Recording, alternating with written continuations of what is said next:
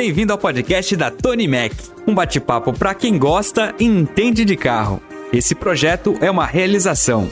Loja do Mecânico, a maior loja de ferramentas do Brasil. lojadomecânico.com.br. Pneu Store, o seu guia em direção ao pneu certo, seja em duas ou quatro rodas. Confira as melhores ofertas em pneustore.com.br. AOB, Associação das Oficinas do Brasil. Faça parte do crescimento do setor de reparação automotiva. AOB Oficinas do Brasil.com.br. Mercado do Pintor, a sua loja loja online de produtos para pintura. mercadodopintor.com.br. Pensou em cotar seu seguro? Consultoria Seguros. Sua segurança é a nossa maior satisfação. consultoriaseguros.com.br. Nesse episódio, infelizmente, aconteceram algumas falhas técnicas. A gente pede a sua compreensão porque essa conversa foi tão legal que não podemos deixar de compartilhar com você.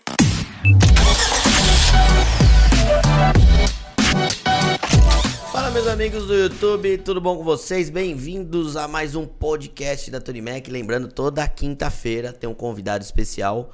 E hoje uma pessoa muito mais que especial. Hoje uma pessoa que é detentora de um conhecimento do mercado automotivo nacional como ninguém mais que eu conheço. Vai falar como poucos, mas não conheço. Alguém que tem um conhecimento que o Badolato tem. Estamos aqui com o nosso querido amigo Alexandre Badolato. Uma salva de palmas, porque hoje nós temos até plateia. Boa noite, boa noite, senhoras e senhores. Ô Badola, é a primeira vez que a gente tá gravando com plateia, então sinta-se privilegiado, porque os meninos quiseram ficar. Não, quem que é o Badolato? Deixa eu ver como é que é esse negócio tal. Quantos. Porque o pessoal viu, né? O vídeo não foi. Ah, não, foi pro ar o vídeo nosso, né?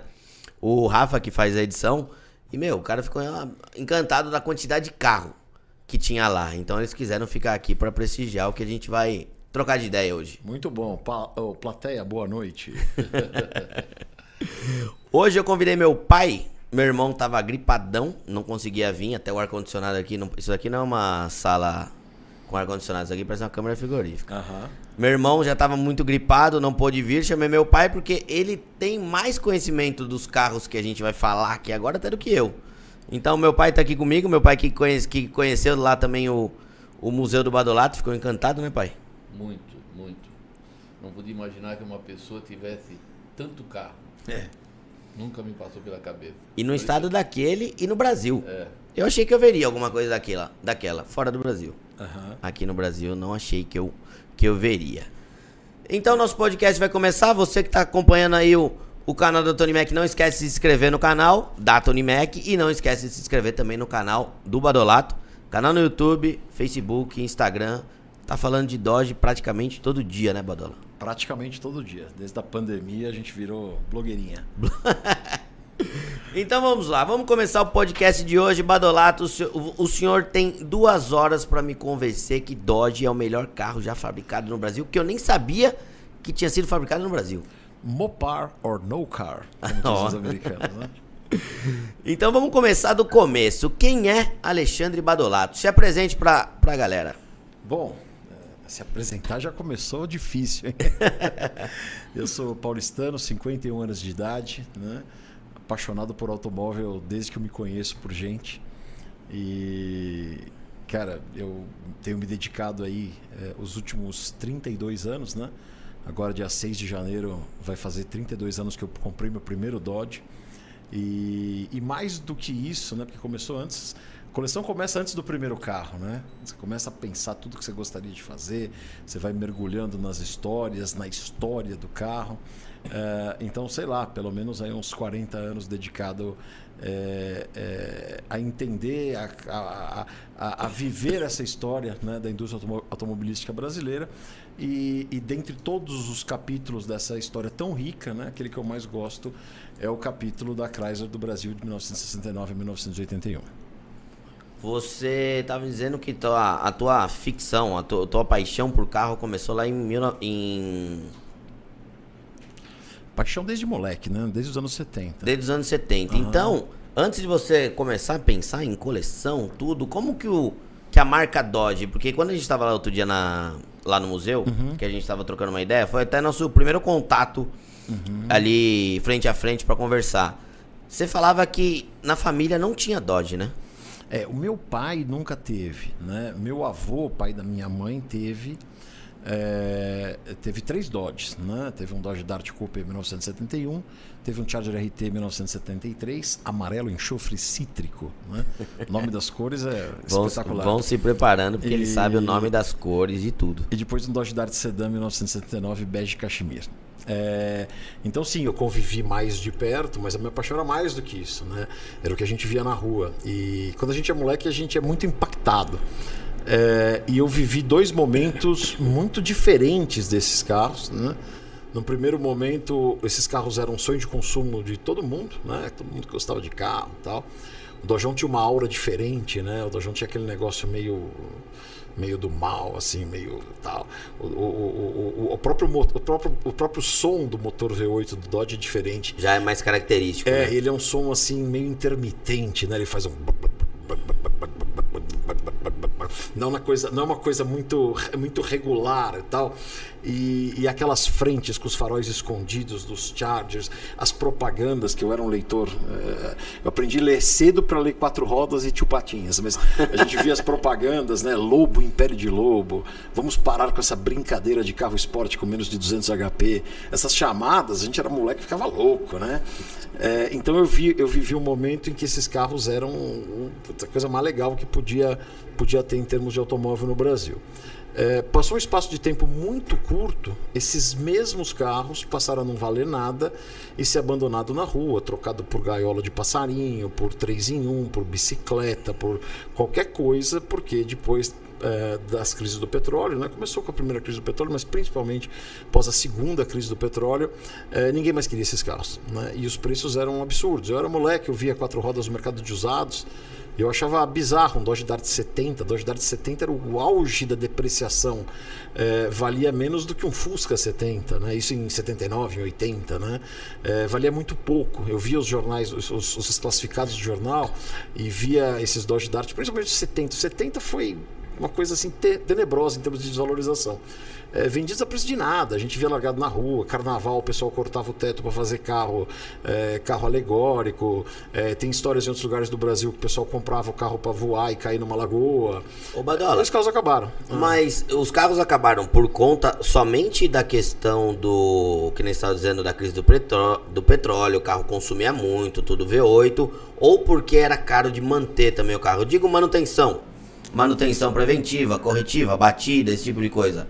Não, obviamente o motor V8, é, o motor V8 dos Dodges é indestrutível, né? Dificilmente você faz um motor 318 por uso.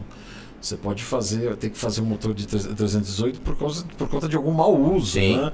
Mas Falta de uso- manutenção, é, falta de manutenção, andar sem água, furou um selo, não sei o que e tal.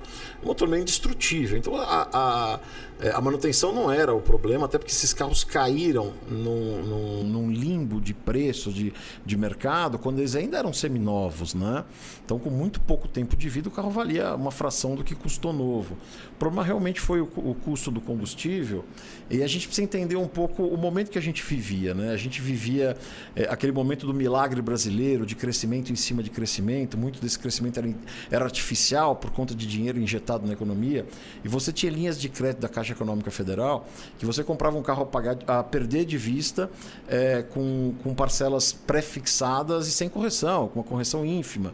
A última prestação você jogava umas moedas, porque você já tinha uma inflação, é, você pagava com uma meia dúzia de moedas. Então qualquer pessoa comprava um carro desse. O cara não precisava ser rico para comprar um carro desse em 70, 71, 72. Óbvio, era um carro caro, era um carro com segmento de, de, de mercado é, mais abastado, mas muita gente que não era, né, é, comprou esses carros. E esses caras, quando o preço subiu, o cara se desesperou. Porque o financiamento era subsidiado, mas o custo da gasolina não, né? O custo da gasolina é toda semana, todo dia, dependendo do quanto o cara roda. Então foi realmente o custo de combustível. Todo dia acho que não, né? Né? Chegava a acontecer algumas vezes por dia, né? Depende do uso, né? Depende do uso. E agora eu vou confirmar essa informação, Badola, porque ao mesmo tempo que você vem com toda a informação é, do mundo automotivo, de toda a história, o meu pai nessa época já estava na manutenção, né, pai? É, Isso é, era comum ter Dodge na oficina? não. Não porque não era um carro assim popular, era um carro que poucos tinham, né? Só quem tava um degrau acima é que conseguia ter um Dodge Dart. A maioria era Simca, Chambord, Volkswagen, DKV. Quer dizer, o DKV já estava fora de linha nessa época, né? Mas Opala era um carro que também saiu mais ou menos nessa época, acho que em 69 começou a sair os Opala, né? E era um carro Na maravilhoso. época, Opala batia de frente com Dodge? Não, Não, o Dodge não. é mais caro. né? Era- Mas em, mais caro, em questão Na a valor. Na época, o que batia com o Dodge Dart era os Mustang. É, e o, o o- um público top. diferente, mas o Galaxy, né? O Galaxy era Galaxy. aquele cara mais bonachão e tal, mas em É, termos mas de um preço carro- era tal. Não tinha nada de esportivo É, nele, né? Era é. um carro de. É um apelo né? mais é, executivo, o Galaxy. E é uma. Dodge, a gente- fala barca, que é um carro grande. Qual, qual as dimensões de um Dodge? Então, Gui, eh, os Dodges 5 metros por 1,80. 1,80 é pequeno para os dias de hoje, né? Os carros Sim, engordam. Não sim. foi só a gente que engordou, os carros engordaram muito, né? E a plataforma Dart- do carro cresceu, né? E o Dodge Dart é engraçado, porque o Dodge Dart fez muito sucesso nos Estados Unidos por ter sido um carro compacto bonito. O Dodge Dart era um carro compacto no mercado americano. Usava carroceria A. Então mostra o abismo que tinha entre os mercados brasileiro e americano. No- nos Estados Unidos era um carro compacto que a tiazinha comprava para ir fazer supermercado e no Brasil era uma barca, né? Então o mesmo carro tinha visões muito diferentes, né? Essa, essa diferença Brasil e Estados Unidos acontece até hoje, né? O padrão de tamanho de carro lá, de litragem, de tudo, mesmo hoje, com combustível sendo caro, sustentabilidade, mas você pega é, o mercado de picape, por exemplo. Estados Unidos é o que domina no mundo, né? Isso. Picape, SUV. No Brasil, quem tem picape? Quem trabalha é Fazendeiros. só. fazendeiro, quem trabalha com que precisa ter uma picape, né? Agora, teve uma, uma, um- uma empesteação de SUV aqui, né? E elas cada vez maiores, mesmo com um tamanho diferente que a gente tem. Eu tive que ir no shopping ontem. Cara, não cabe mais nas vagas, né? As vagas não condizem, Aquele- né? Não, não condizem. Aquele monte de caminhãozinho com, com formato de saco de batata, né? Porque o SUV tem o formato de um saco de batata. Cada um mais gordinho que o outro. E você não tem lugar para parar o carro, porque você não, não abre a porta, né? Mas dá uma olhada na SUV que tem disponível. Tá- claro, não vou falar de todas, Uhum. não vou falar de uma SUV que tem disponível no Brasil que eu acho que se um carro desse entrar no mercado americano não, não, não, não dá certo. Uma SW4 com motor 2.7 flex. Uhum. Quer dizer, não condiz o carro. Às vezes o, o camarada quer andar de SUV, gosta da categoria, tudo, mas a mecânica que tem disponível no nosso Brasil é muito fraca, né? É, a gente vê em casos aí, principalmente nos anos 90, que veio muita coisa para cá, né? É, as montadoras montavam pacotes especial para o Brasil, empobrecendo o carro, né? Em 1994, 95, a, a Ford trouxe o, o, o Ford Taurus, né? É, Era os quadradinhos ainda, né? é, o primeiro, né? É. Ele vinha como GL ou LX. E ele vinha com uma configuração que só vinha para o Brasil, que era banco separado, câmbio embaixo, né? Porque o câmbio, normalmente o, o- o banco era interístico com o câmbio Câmbio em automático em cima. cima, eh, e com motor 3.0, ou seja, ele tinha couro, teto, tudo e o motor 3.0. Nos Estados Unidos, qualquer Taurus um pouquinho mais emperequetado já vinha com 3.8. Né? Então, pô, bota os, os Gary Gary pro brasileiro lá, mas bota um motor mais barato que não vai fazer muita diferença. O brasileiro não liga muito pro motor, né? Tanto é que durante muito tempo, eu não sei se o Fernando até me corrija se eu estiver errado. Durante muito tempo, o carro mais vendido no Brasil, a mecânica mais vendida no Brasil era 1.0. O brasileiro não liga muito para o motor. É, e a questão do hoje, hoje 1.0. liga já. Hoje ninguém quase quer. 1.0? É, 1.0 é muito fraco. O pessoal chegou à conclusão de que ele acaba sendo menos econômico do que Sim. um carro com mais potência que Claro. tem uma reserva de. Você vai só com a casquinha do pé, né? Exatamente. É, eu tive acaba carro- consumindo menos. Meu primeiro carro, eu tinha 16 anos, meu pai comprou um Palio 1.0, né? Eu andava o tempo inteiro com o pé na tábua. Primeira, segunda, terceira com o pé na tábua. Não tinha outro Então, a, realmente, a questão do consumo no 1.0 é relativo. Mas o brasileiro sempre foi pro lado do, É, a do- questão da do- mecânica a questão pequena. do 1.0 vem muito de quando saiu a lei do carro popular, você tinha uma diferença de IPI muito relevante. Ao longo do tempo, essa diferença ficou menos importante, né? E aí, para um preço relativamente similar, o cara vai num carro com uma cilindrada maior, né? É. Falando de carro, ô Badola, ahn, vamos lá. O primeiro carro que você teve, esquece coleção. Primeiro carro que o Alexandre Badolato começou a dirigir, sei lá com que idade. O primeiro carro eu tirei carta em 1988, no já longínquo ano de 1988. É, eu usei durante alguns meses, eu estudava na USP aqui, e meu pai me emprestou um Del Rey, né? Que ele tinha trocado, tinha ficado o Del Rey lá e eu ia com um Del Rey 84 ouro. Pô, Duas portas, um né? Com reloginho digital. Nossa, é um carro eu me maravilhoso. sentia um tio do, do negócio, né? E ele era bom, ele era bonzinho, assim, ele era espertinho, ele não tinha motor CHT a álcool. Pô, você você vê até hoje vídeo de Del Rey, de Belina, É, mandando ver. Eu tinha um amigo meu, o, o Braga, ele tinha um Escort L87, CHT também a álcool, né? E o Del Rey, o Escort era a mesma mecânica tal, o Del Rey era mais pesadinho, né? Mas, cara, o, o Escort era sonho de consumo da molecada, e o Del Rey ninguém queria. E a gente dava umas, umas aceleradinhas assim no farol e o Del Rey saía junto com o Escort. Ele falava, pô... é, não- A minha menos- mãe, menos, né? minha mãe teve escorte muito tempo, né, pai? Teve. Isso- Ela- Qual que é aquela primeira que ela quebrou o XR3. braço? Não era o XR3 o que ela quebrou o braço? Era, ela só teve XR3. Só teve? Não teve outro. 88. 86 foi o primeiro. Só não bate aí que faz barulho no microfone. 88. E depois, no final, aquele 88 que ela nem usou, né? A gente vendeu o carro zero. Foi aquele de Tinha 88? 18 quilômetros, Era um né? vinho. Um por vinho. conta lá da, da questão do plano Collor tudo que prendeu dinheiro. Não, não. Foi um, negócio mal feito que eu fiz. De ter comprado aquele terreno que o cara não Ah, quis ocupar verdade, e verdade. eu perdi o carro. A gente foi um dia pra casa da minha avó e voltou. É. Um Escort Tinha 18 vinho. quilômetros. Não 18 tinha nem placas. E na época, a gente sempre foi vidrado. Enquanto todo mundo brincava na rua, a gente brincava dentro de oficina. Na época, quando. Isso daí, 80, eu tinha 5 anos, 88. Mas logo depois, meu pai comprou é, Paraty, Monza, Santana. Quando ele chegava com um carro diferente, a gente ia dormia dentro do carro, na garagem. Ah, isso também, Eu meu irmão. claro, claro. Era o, era o evento, né? Dormia dentro do Chegar carro. com um carro novo, aquela ansiedade vai vir, no dia seguinte corre lá, dorme no carro. Era É. uma coisa que hoje você fala pra molecada, ninguém, ninguém acredita que você dormiu no carro, porque você É. tava com sono. Não, porque eu dormi no carro. É o cheiro, o tato, o visual, é, É tudo ao mesmo tempo, né? Então, Mas o ba- aí o Del Rey era emprestado, cara do meu pai. Meu primeiro carro mesmo né, Ah. foi um Uno S, 1988. 1.3 a álcool, né? Com um opcional, pintura metálica, mais nada. Não tinha desembaçador, não tinha elevador tinha não tinha retrovisor do lado direito. Imagina, isso? Peladão de Isso tudo. até hoje eu não uso esse retrovisor do lado direito. É engraçado o pessoal mais novo entra, vai lá no sítio, vê aquele monte de carro e fala: Ô, mas esse Dodge não tem retrovisor do lado direito. Não, nenhum tem. É a vida. Não, né? mas peraí, o Dodge não tinha retrovisor do lado direito, mas ele tinha um sensor. Não, aquele lá era um americano, né? Era O- americano? É, o sensor de, de guia, né? É, o sensor de guia. É, o sensor de guia pra não, pra não ralar a calota, né? Eu, eu fiquei. Eu não sabia daquele sensor de guia. Aí quando a gente tava indo embora. lá, não. É, a gente viu lá no museu, daí indo embora, eu falei, pô, mas o que, que era aquilo? Ele falou, não, aquilo era um sensor. Exatamente pra mostrar quando você tava estacionando, Uhum. tudo. Falei, olha o, o que o americano pensava, né? Aí tem gente que pergunta, por que, que só tem de um lado, né? Porque, porque do outro lado você olha, né? É meio óbvio. É, meio óbvio a resposta. Então, o Badola começou com o Del Rey e com o não. Isso. E qual foi o primeiro carro da coleção? Você falou pra mim, mas aqui pro, pro pessoal que você não falou. Você começou em 1990. É, 6 de janeiro de 1990, eu comprei um Lebaron 1981.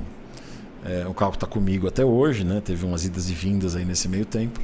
Mas eu era apaixonado pela linha Dodge 1979. É, principalmente o Magno. O Magno, para mim, era o carro mais bonito que existia no mundo. Eu lembro quando eu estava indo para a escola e a gente. hum, Meu pai cruzava é, a Avenida Nazaré, bem na altura do showroom da Chamboralto, né? Que antes São Paulo passa hoje lá é o Roseral das Freiras. Ninguém consegue imaginar que tinha um showroom lá. Tem o quê? Tem um canteiro de rosa da Madre Paulina lá, né? E, e era o showroom da Chamboralta, era um prédio, um coisinho moderninho, ficavam os carros lá tal. E eu lembro essa visão de chegar lá, meu pai parar no farol e eu ver aquele Magnum branco ártico com capota bege, com friso bege, os quatro faróis, aquela frente nova, porque o negócio era abrir um portal assim para mim, era uma coisa tão nova, tão moderna, né? E, e foi uma paixão absurda. Só que o Magnum, ao contrário dos outros Dodges, ele nunca desvalorizou muito eh, na época. Por quê? Porque quem comprou esses carros em 1979, 80, ele não teve surpresa, ele já sabia que gastava muito, que isso, que Já aquilo. sabia onde estava entrando, né? Então um carro que não foi, que não foi tão depreciado, um carro que nunca foi barato, né? Hoje até é barato, né? Os outros carros subiram tanto de preço que os, os Magnus são mais baratos. Mas ele nunca foi barato. Esse carro sempre foi um carro que, que, que, se, que se manteve mais o valor, né? E eu queria muito ter um, mas era muito caro, e aí eu acabei caindo numa segunda opção, que era o Lebaron, que era basicamente o mesmo visual, mas num carro quatro portas, né? E, e quando eu achei esse carro que estava dentro de uma. fechava um pouco a equação de, de preço tal, no jornal Primeira Mão, É, eu fui ver um 81 e aí já começou aquela loucura. Mas será que é um dos últimos carros? É, será que é uma das últimas unidades? Aquela loucura que eu tenho. Semana passada eu fui lá na Fiat. Eu não posso falar ainda que estou no, tô no embargo. Mas fomos lá, fomos lá no evento, não sei o que e tal. Essas histórias de último carro começou aí, né? Começou há 32 anos atrás, né? Mas quando você. Desculpa, só, só para não perder o pensamento. Mas quando você foi atrás desse carro, desse Lebaron 1981, a tua ideia já era começar a colecionar carro? Não, não, nunca, nunca. Eu- Vontade eu tinha, né? Mas eu. Pra mim, já ter conseguido comprar o primeiro foi um, um achievement, foi uma coisa assim tão. tão Foi um sonho realizado. Foi, foi um sonho realizado. Um sonho meio pesadelo. Eu comprei o carro totalmente errado, né? Cheguei em casa vazando gasolina do tanque. É, minha mãe, esse carro vai explodir, né? Porque vazava gasolina, é, para-brisa. É, é engraçado, quando você vai ver o carro, você só vê coisa boa, Só. né? Você não consegue ver os defeitos. A hora que você Depois chega quando em você casa. começa a usar é que Meu você pai fala muito isso pra gente. Toma cuidado, você está vendo a parte boa do negócio. Sempre tem um outro lado. Você que era jovem nessa época aí, o- carro que era bem cobiçado pelos jovens era um Charger, né? Você Aham. nunca se interessou pelo Charger? Então, nessa época, um Charger era mais barato, era bem mais barato que um Magnum. Eu vou dar, alguns, eu vou dar algumas ordens de grandeza, tá? É, o meu Lebaron eu paguei 1 milhão e 500 e alguma coisa de dinheiro, né? É, um amigo meu, que era, o, que é o, o, o- Júlio, que estudava na Poli comigo, ele comprou um, um RT78 muito bom, né? É, por 750 mil Metade alguma coisa. Metade e lá na Vila preço. Nazaré tinha uma loja lá que tinha um RT72, um que a gente sempre gostou, né? Meio caidinho e tal, mas era 300 mil cruzeiros, 300 mil alguma coisa. Era um quinto do que custava um Lebaron. Então esses Dodges mais antigos, os Dodges quadrados, eh, eles tiveram uma depreciação muito maior do que os bicudos, né? Então os bicudos seguraram um pouco... eh, seguraram um pouco a onda, pelo É menos durante mais era um carro tempo. de comendador. E, e o Charger era carro da rapaziada. Você jovem, nunca É, Você eu, assanhou por eu queria. O meu, o meu segundo foi um Charger, É. né? O meu segundo foi um E Charger. foi quando? Foi logo em seguida? Foi em 1992, uma história louca, né? O meu pai, ele, ele sempre me levou, é, quando tinha oportunidade de. Tinha alguma coisa de negócio, alguma coisa de trabalho dele, né? Ele sempre me levou desde moleque, né? E eu lembro que em 1985 ele foi jantar com um cliente e, e me levou junto, né? E eu fui lá no Dinhos Morumbi, né? Que já não existe mais há muito tempo. Cada vez que eu passo lá, eu falo, nossa, foi aqui e tal. E na hora que a gente tava esperando o carro, né? Um dia de noite, um dia de semana à noite, veio o carro desse amigo do meu pai. Eu só vi ele chegando lá com as lanterninhas laranjas acesas. A hora que eu vi era um RT79, aquele azul e azul, em dois tons, né? Um carro que era raríssimo de ver na época, né? Isso em 1985, o carro tinha seis anos. Para mim foi uma coisa assim, cara. Era, era uma coisa de outro planeta, né? E sete anos depois, em 1992, eu sempre perguntava do carro, sempre perguntava do carro. Ele, ele ficava mais tempo na Itália do que no Brasil. Tá, vou vender o Dodge. Aí eu é, falei, não, esse carro tem que comprar, nem que eu tiver que dar mortal de costa, vender Mentex na Vina Brasil, tem qualquer coisa que eu tiver que fazer, eu vou, eu vou fazer. E o carro foi mais barato que o Lebaron ainda, tava meio. tinha uns raladinhos, tava um tempo lá parado. E, e aí começou o primeiro desafio, né? Porque a negociação lá, meu pai me ajudou, mas a negociação com a minha mãe é que entrava um, saía o outro, né? Não, não, não cabia essa ideia de ter Ah, dois. É, vai- não tinha nem garagem, o carro ficava na rua, né? Imagina, hoje, no dia de hoje, o cara comprar um carro antigo pra deixar na rua. Não, era o que tinha, não tinha garagem em casa. E. Esse problema de garagem me persegue há bastante tempo. né? Até hoje a gente tem problema de Por espaço. isso que você criou um pouco de espaço. É, né? e continua com problema, né? O Orlando É, me mandou uma claro, mensagem, ó. Sem, sem espaço ainda. "Ah, Eu tenho quatro vagas aqui para sete carros. O que, que eu faço? Eu falei, "Eu não sei, né? Compra carro compacto. É, eu compro elevador, sei lá. É, né? duplicador de vaga, tá Ca- aí, ó. Cava buraco no chão. Ó, falar em duplicador de vaga, deixa eu até agradecer eh, a um pessoal que tá sempre com a gente, que tá sempre tornando isso daqui possível, até a idealização do, do podcast também foi um incentivo e deixaram até um presente pra você, mano. Opa, para mim. Eu estou dizendo exatamente da loja do mecânico. A maior, Aê, que a beleza, maior hein? loja de ferramentas do Brasil, que é parceira da Tony Mac, e mandou um presentinho pro senhor Alexandre Muito Badolato. legal. Não é um duplicador de vagas ainda, mas tem disponível lá no site. Pessoal, muito obrigado, hein? Muito obrigado. Ó, que legal. Tem produtos loja do mecânico, tem alguns produtinhos aí da Tony Mac também. Ó, vou ficar ainda mais bonito, hein? E pra Cara, galera que obrigado. acompanha todos os vídeos da Tony Mac, sabe que tem cupom de desconto pra comprar qualquer ferramenta que você precisar imaginar, tem lá no nosso mecânico. E vocês têm desconto utilizando o cupom TonyMac21. Pô, adoro caneca. Caneca do chá. Opa, aqui é pra tomar meu whey, que eu tô ficando fortinho. Muito obrigado. Valeu mesmo. Super obrigado. Show, show de bola. Então, o problema de garagem começou lá em 1992. Você foi comprar seu segundo carro. Você falou da tua mãe. Hum. Ah, pega, aí- pega aí, Rafa. Pode ir. Não tem problema não. Opa, deixa aqui. O... Você falou da questão da sua mãe. Uhum. Pô, pai, mas como é que você vai comprar um segundo carro? Não tem lugar onde colocar. Teus pais te apoiavam nessa, Cara, sempre. nessa pai, ideia? Meu, é engraçado, meu pai, ele sempre gostou de carro, mas do carro dele, do carro da vez, de ter um segundo carro.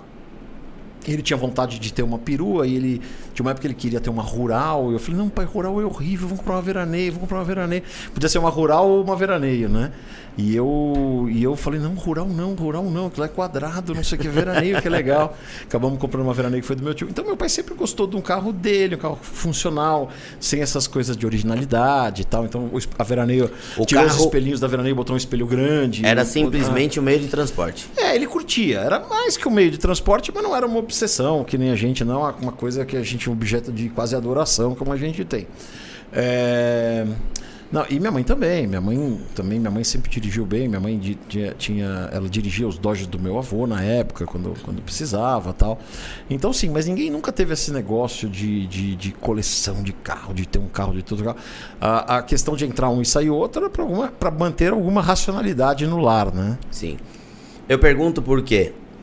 Hoje eu tô beirando aí meus 40 anos, mas desde os meus, acho que 18 anos, que eu sempre fui o acumulador Aham. de casa. Eu acho que com 20 anos eu tinha três carros.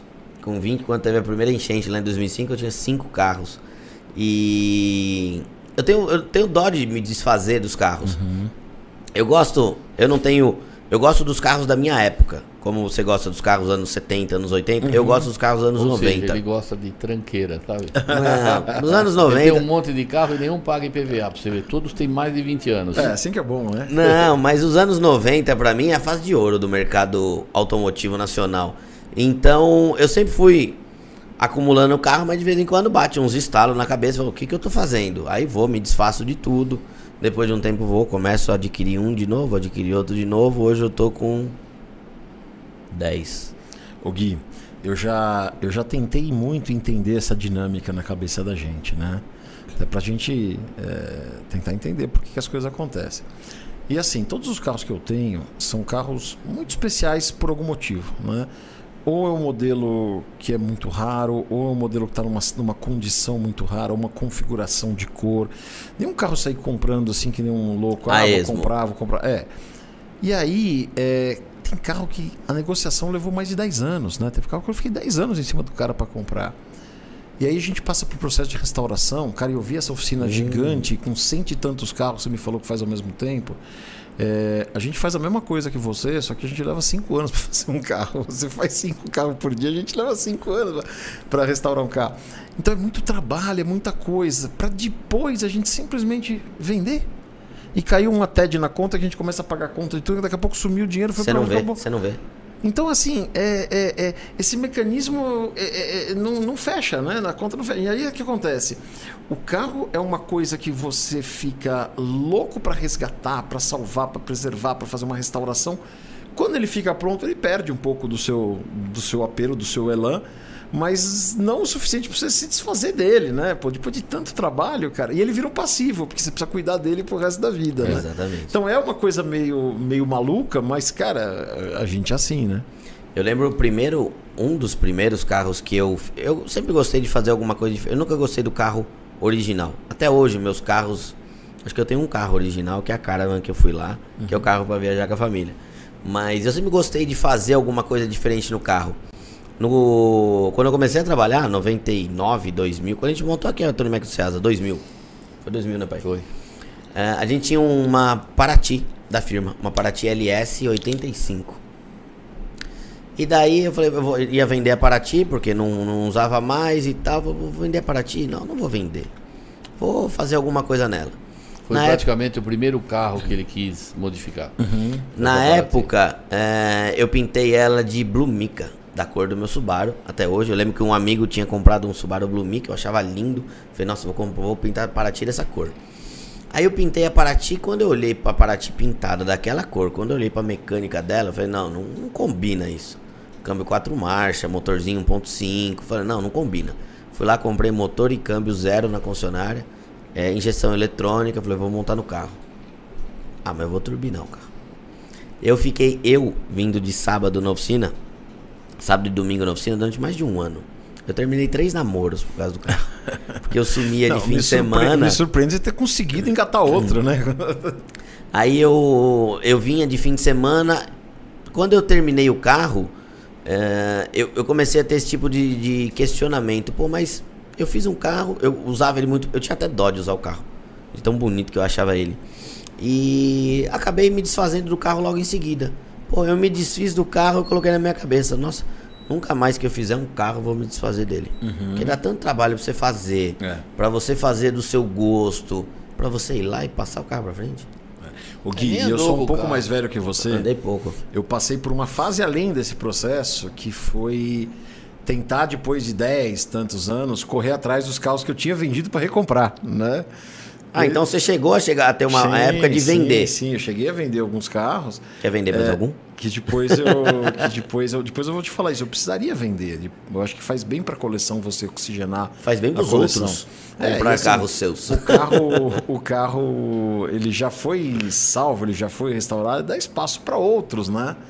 É, mas é um processo meio complicado.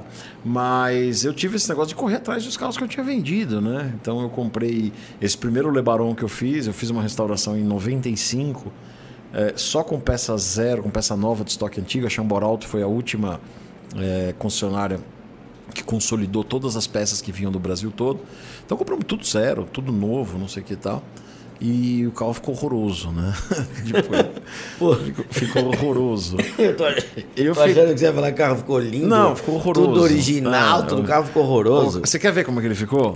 É, pega uma foto dele, imprime É. no papel, aí amassa bem o papel, desamassa. Ele ficou daquele Ficou jeito. daquele jeito. Botei as quatro portas zero, lateral traseira zero, não sei que hora que você olhava a lateral tudo assim. Tudo ondulado. tal. É, eu não sabia fazer e a pessoa que fez também achava que sabia fazer e não sabia fazer. A gente não sabia acompanhar, não sabia. Agora estava aprendendo, né? É isso que acontece. Ah, E aí a gente vendeu o carro, vendi o carro e tal. Quando eu tava refazendo a minha coleção, já tive. É, tava, tava, tava já no comecinho do- dos anos 2000. Eu falei, nossa, eu não podia ter vendido aquele carro. Aquele carro foi o meu primeiro Dodge, foi tão importante. E aí foi uma epopeia para localizar ele, tá? que está no meu primeiro livro, né? É, um dos Eu vou capítulos, falar. é um dos capítulos do meu primeiro livro, então não vou contar a história aqui, porque senão fica uma coisa repetitiva. Mas eu vou falar. assistem Eu livro. vou falar depois. Assistem o livro? Não, vocês leem, Leem o livro. É. O. Nossa, agora que eu vi que você tinha colocado um. Ah, não, é seu. Gui, eu achei que era eu. Tô, então guarda pra vocês daí. Oi, desculpa, desculpa, Fernando. Ô, Badola, você entrou num assunto que eu queria chegar, mas você chegou primeiro que eu. Manda. Restauração. Uhum. Quantos carros você tem hoje em fase de restauração? Cara, tem. Que a gente tá mexendo mesmo em momentos diferentes, tem uma meia dúzia. Meia dúzia. Isso. Eu achei que tinha até um número maior. Todos os seus Já carros. tive, tá? Já tive um número bem maior, mas a gente acabou voltando, concentrando. Hoje estamos fazendo tudo em casa. é, Fazer menos e fazer melhor. É isso aí. Quantos carros que você tem hoje na sua coleção foram restaurados? Ou você comprou carros que você achava num estado muito bom, numa configuração muito boa e mantinha? Vamos falar um negócio, não é frescura, é os números big, números macros aí para a gente ter uma ideia. É, eu diria que um terço da minha coleção são de carros survivors que não foram e não precisarão ser restaurados. Um terço da coleção são carros que a gente restaurou em- de alguma forma e um terço são carros que ainda vão ser restaurados. Mais ou menos isso. Um terço. um Então terço, você um tem terço. uma fila grande aí pela Tenho, frente. tenho. Eu preciso viver bas- bastante tempo aí para dar conta de colocar. Poxa, então você eh, conseguiu encontrar ainda carros que não precisou fazer nada? Sim, sim, sim. Eles aparecem, né? é, aparece com uma frequência menor, mas é, sim, por exemplo, naquela linha dos Charger RT que eu coloquei lá, RT 71, 72, 73, 74, 75, 70, por exemplo, o primeiro que estava na linha, na, na, fila, era um Charger RT que tinha sido transformado em picape. Naquela época que não valia nada, o cara fez uma picape para levar Virou motor. Quase um é o caminho. É, o segundo, o RT72, é, era um carro Survivor sem retoque com pintura toda de fábrica. Então, assim, às vezes o pessoal vê aquilo lá e, putz, é, é, é, às, vezes, às vezes pode achar que o carro restaurado é melhor que o outro, mas não, aquele lá tá, foi uma pintura nova que a gente fez agora, fez recente, e o do lado é um carro que tem pintura com 50 anos preservado até hoje. Então a gente, a gente sim, a gente conseguiu é, alguns carros. E, que... e provavelmente era de pessoas que gostam tanto do carro como você, né? Então, para tem... ter um carro antigo e conservado. Ou pessoa que não usava, né, pai? Você encontra umas mosca branca perdida por aí. Era um carro de que nem você disse, é, um público mais seleto, manutenção cara, combustível caro. Tinha gente que abandonava o carro, não conservava. Uhum. Mas tinha gente que guardava o carro na garagem, não usava, né? Uhum. É, dou alguns exemplos. Eu acho assim, o carro, como um bem de consumo, ele tem o seu ciclo de vida. Né? Ele é comprado, ele é usado, ele entra em desuso e ele é sucateado, reciclado e não sei o que tal. É, os carros que fogem desse ciclo é porque aconteceu alguma coisa. Faz, ah, todo carro tem, tem uma história, não sei, porque se não tivesse, ele tinha sido, seguido o ciclo dele é. e hoje ele era geladeira, ele era prego, ele era qualquer outra coisa menos um carro. Então, por exemplo, esse carro, especificamente esse RT72, é, foi uma pessoa, não fui eu que achei o carro, é, foi comprar um trator de uma chácara. Quando chegou lá, tinha um, um carro comprido, todo coberto, fechado. É, o dono do carro tinha mudado para o Japão no final dos anos 70 e morava no Japão ainda. É, e os pais dele que estavam vendendo o trator tal. Aí, ah, vende o carro. Aí o cara já, décadas no Japão, já tinha desapegado. É, na pastinha que eu guardo, para cada carro meu tem uma pastinha com todo o histórico, com tudo que tem dele tal, até para a gente não ficar doido, né? Na pastinha dele eu tenho as, as procurações, tradução juramentada, tudo feito no Japão para fazer, para autorizar a transferência do carro aqui, aqui, né? Então assim, cada carro tem uma história, tem uma história meio, meio, meio atípica para ele ter sobrevivido, né? E me conta aí, desse um terço dos carros da coleção que vocês restauraram. Sim. Qual que foi a maior, a maior complicação que você teve nesse período? Você começou a restaurar carro quando? Logo que você começou a adquirir carro, você já pensava, que nem você falou que o Lebarão você restaurou, ficou uma porcaria. Uhum. Então você já comprava com a intenção de talvez deixar ele melhor do que ele estava. Sim. É, até porque a gente, eu comprei um carro que não era o carro mais top que tinha. Eu comprei um carro legal, mas que tinha que fazer, né? É, e foi o que deu para comprar na época. É, o RT79, que foi o segundo, era um modelo super raro, mas tinha que fazer, tinha as raladas. Tinha um tio do, desse, desse amigo do meu pai, tomava umas a mais, saía e dava umas raladas no carro aqui. Nunca tinha batido, mas tinha ralado todo lado, lado que você imagina. Então eram carros que tinham que fazer. Como eu sempre tive muito esse negócio do modelo, do modelo raro e tal, eu tive que aprender a fazer a, a, a, as restaurações e a gente foi aprendendo na, dando cabeçada, né? O... Dava muita cabeçada, Badola? Até hoje, de vez em quando, dá, né? Por é. isso que a gente deu uma recuada, a gente tinha aberto algumas outras frentes, né?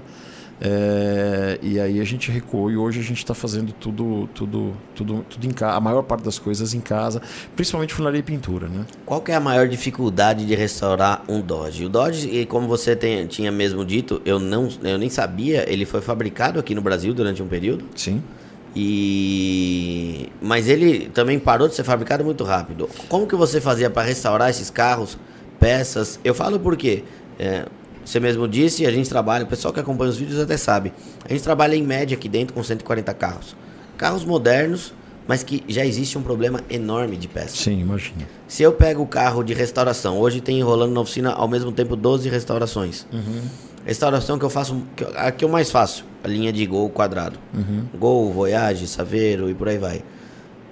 O Gol foi o carro mais vendido do Brasil. Uhum. Eu não encontro peça. É, mas aquelas versões que você quer, elas foram pouco vendidas, né? Você quer coisas específicas do GTI, do GTS. Mas, mas Só fazer não. um Gol CL é mais fácil, né? Badolato, ah. eu vou te confessar, eu tenho dificuldade para achar às vezes um capô uhum. de Gol frente alta, que é até um 90, uhum. que sai em todos os carros. Sim. Eu tenho dificuldade para achar um para-choque, uhum. porque os que tem no mercado pedem um valor astronômico. E esse para-choque, meu, nossa, quando a gente fechou a oficina de Pinheiros ou quando da Monfarrege, jogava fora de monte. Então, vou te falar uma coisa: os, os Dodgeões, né, os Dodge Dart, Dodge Charger, eh, de, até um, de alguma forma talvez seja mais fácil do que os gols, né? Porque muitas peças de lataria, como as laterais traseiras, os assoalhos de porta-mala, o assoalho interno, eh, tem fabricação atual nos Estados Unidos. Eh, só não é mais fácil porque o dólar com 5 e tralalá, quase 6. E as peças são grandes, frete. É, judiou, né? Judiou e, judiou e a gente segurou. A gente segurou um pouco muitas coisas aí que era para fazer porque está realmente muito difícil. Mas hoje é muito mais fácil do que era 20 anos atrás, né? Eu acho que isso é uma coisa que a gente que gosta de carro antigo, a gente que gosta de restauração, a gente precisa fomentar o desenvolvimento desse mercado. Esse mercado é um mercado ainda muito incipiente no Brasil, para que você tenha fornecedores. Por exemplo, nos Estados Unidos tem uma, uma, uma fábrica chamada AMD, né? É, essa AMD, ela produz as peças de lataria da Chrysler sob licença. Né? Então, por exemplo, você pega um Dodge Dart, não é um carro tão colecionável lá nos Estados Unidos. É, mais ou menos, mas tem as peças e tal.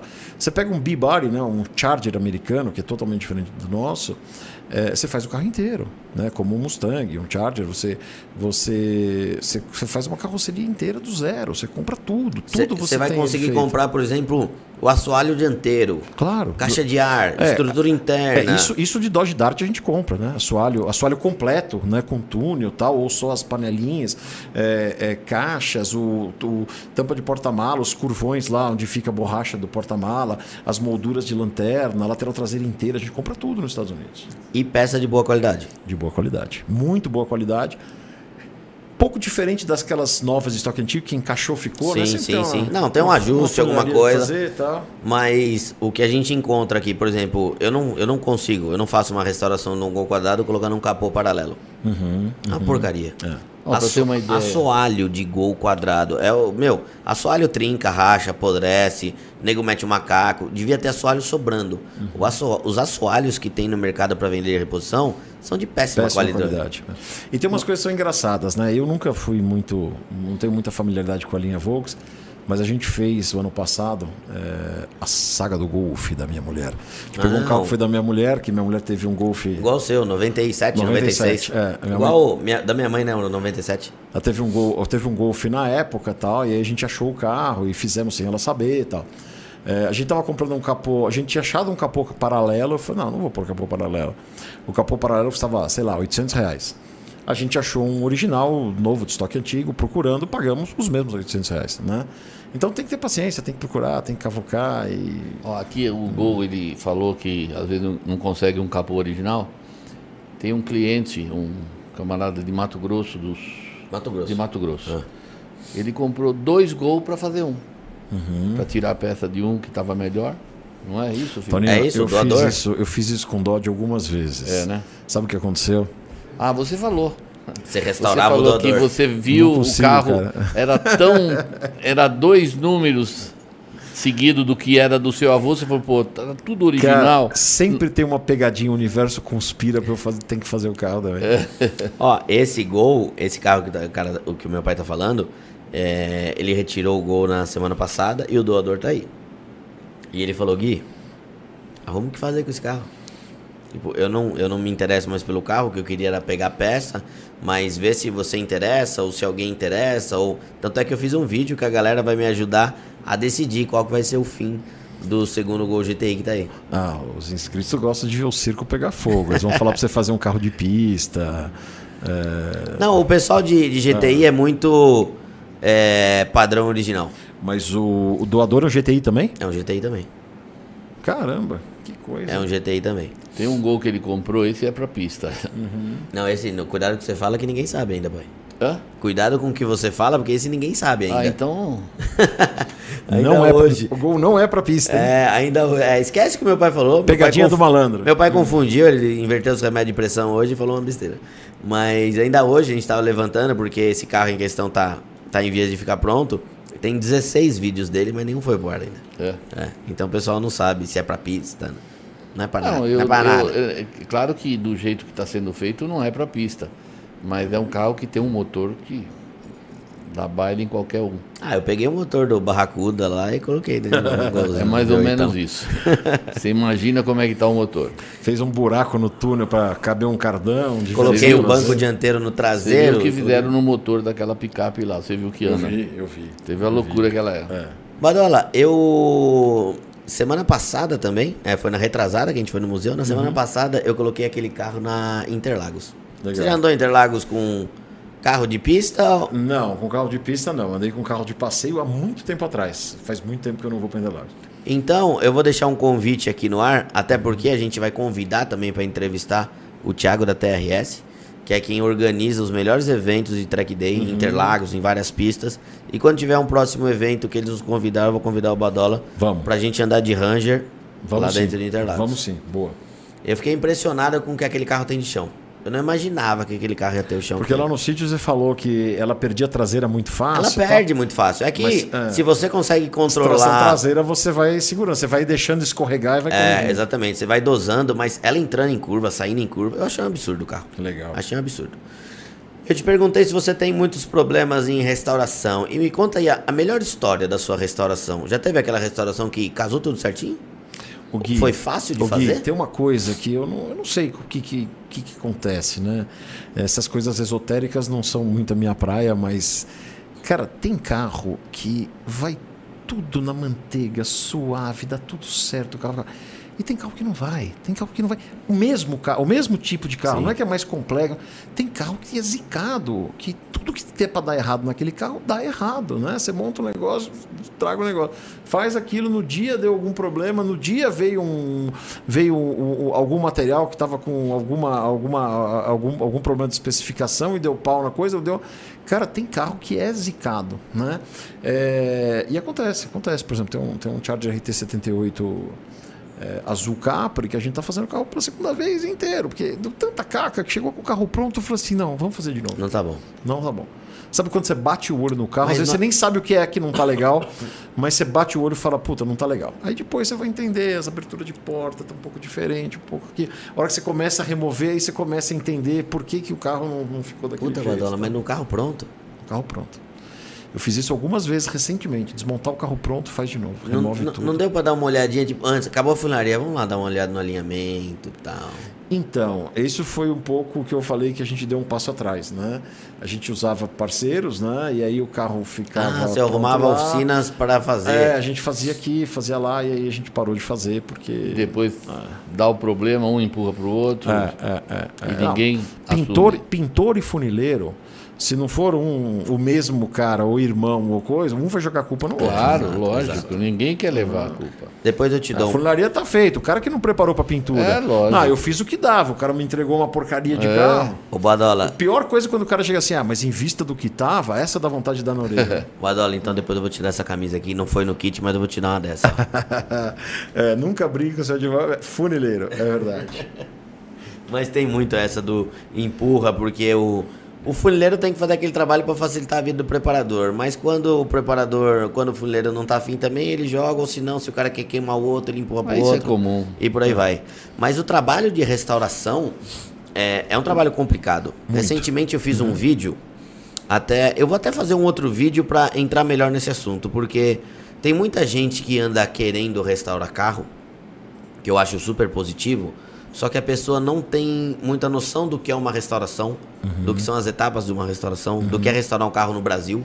Às vezes um carro americano é muito mais fácil de restaurar do que um carro nacional. Normalmente é muito mais fácil. Então, a expectativa, a relação expectativa e realidade está muito complicada, porque o brasileiro tende a imitar o americano. Desde quando? Eu não sei, eu tô perguntando, tá? Desde quando que o americano restaura carro?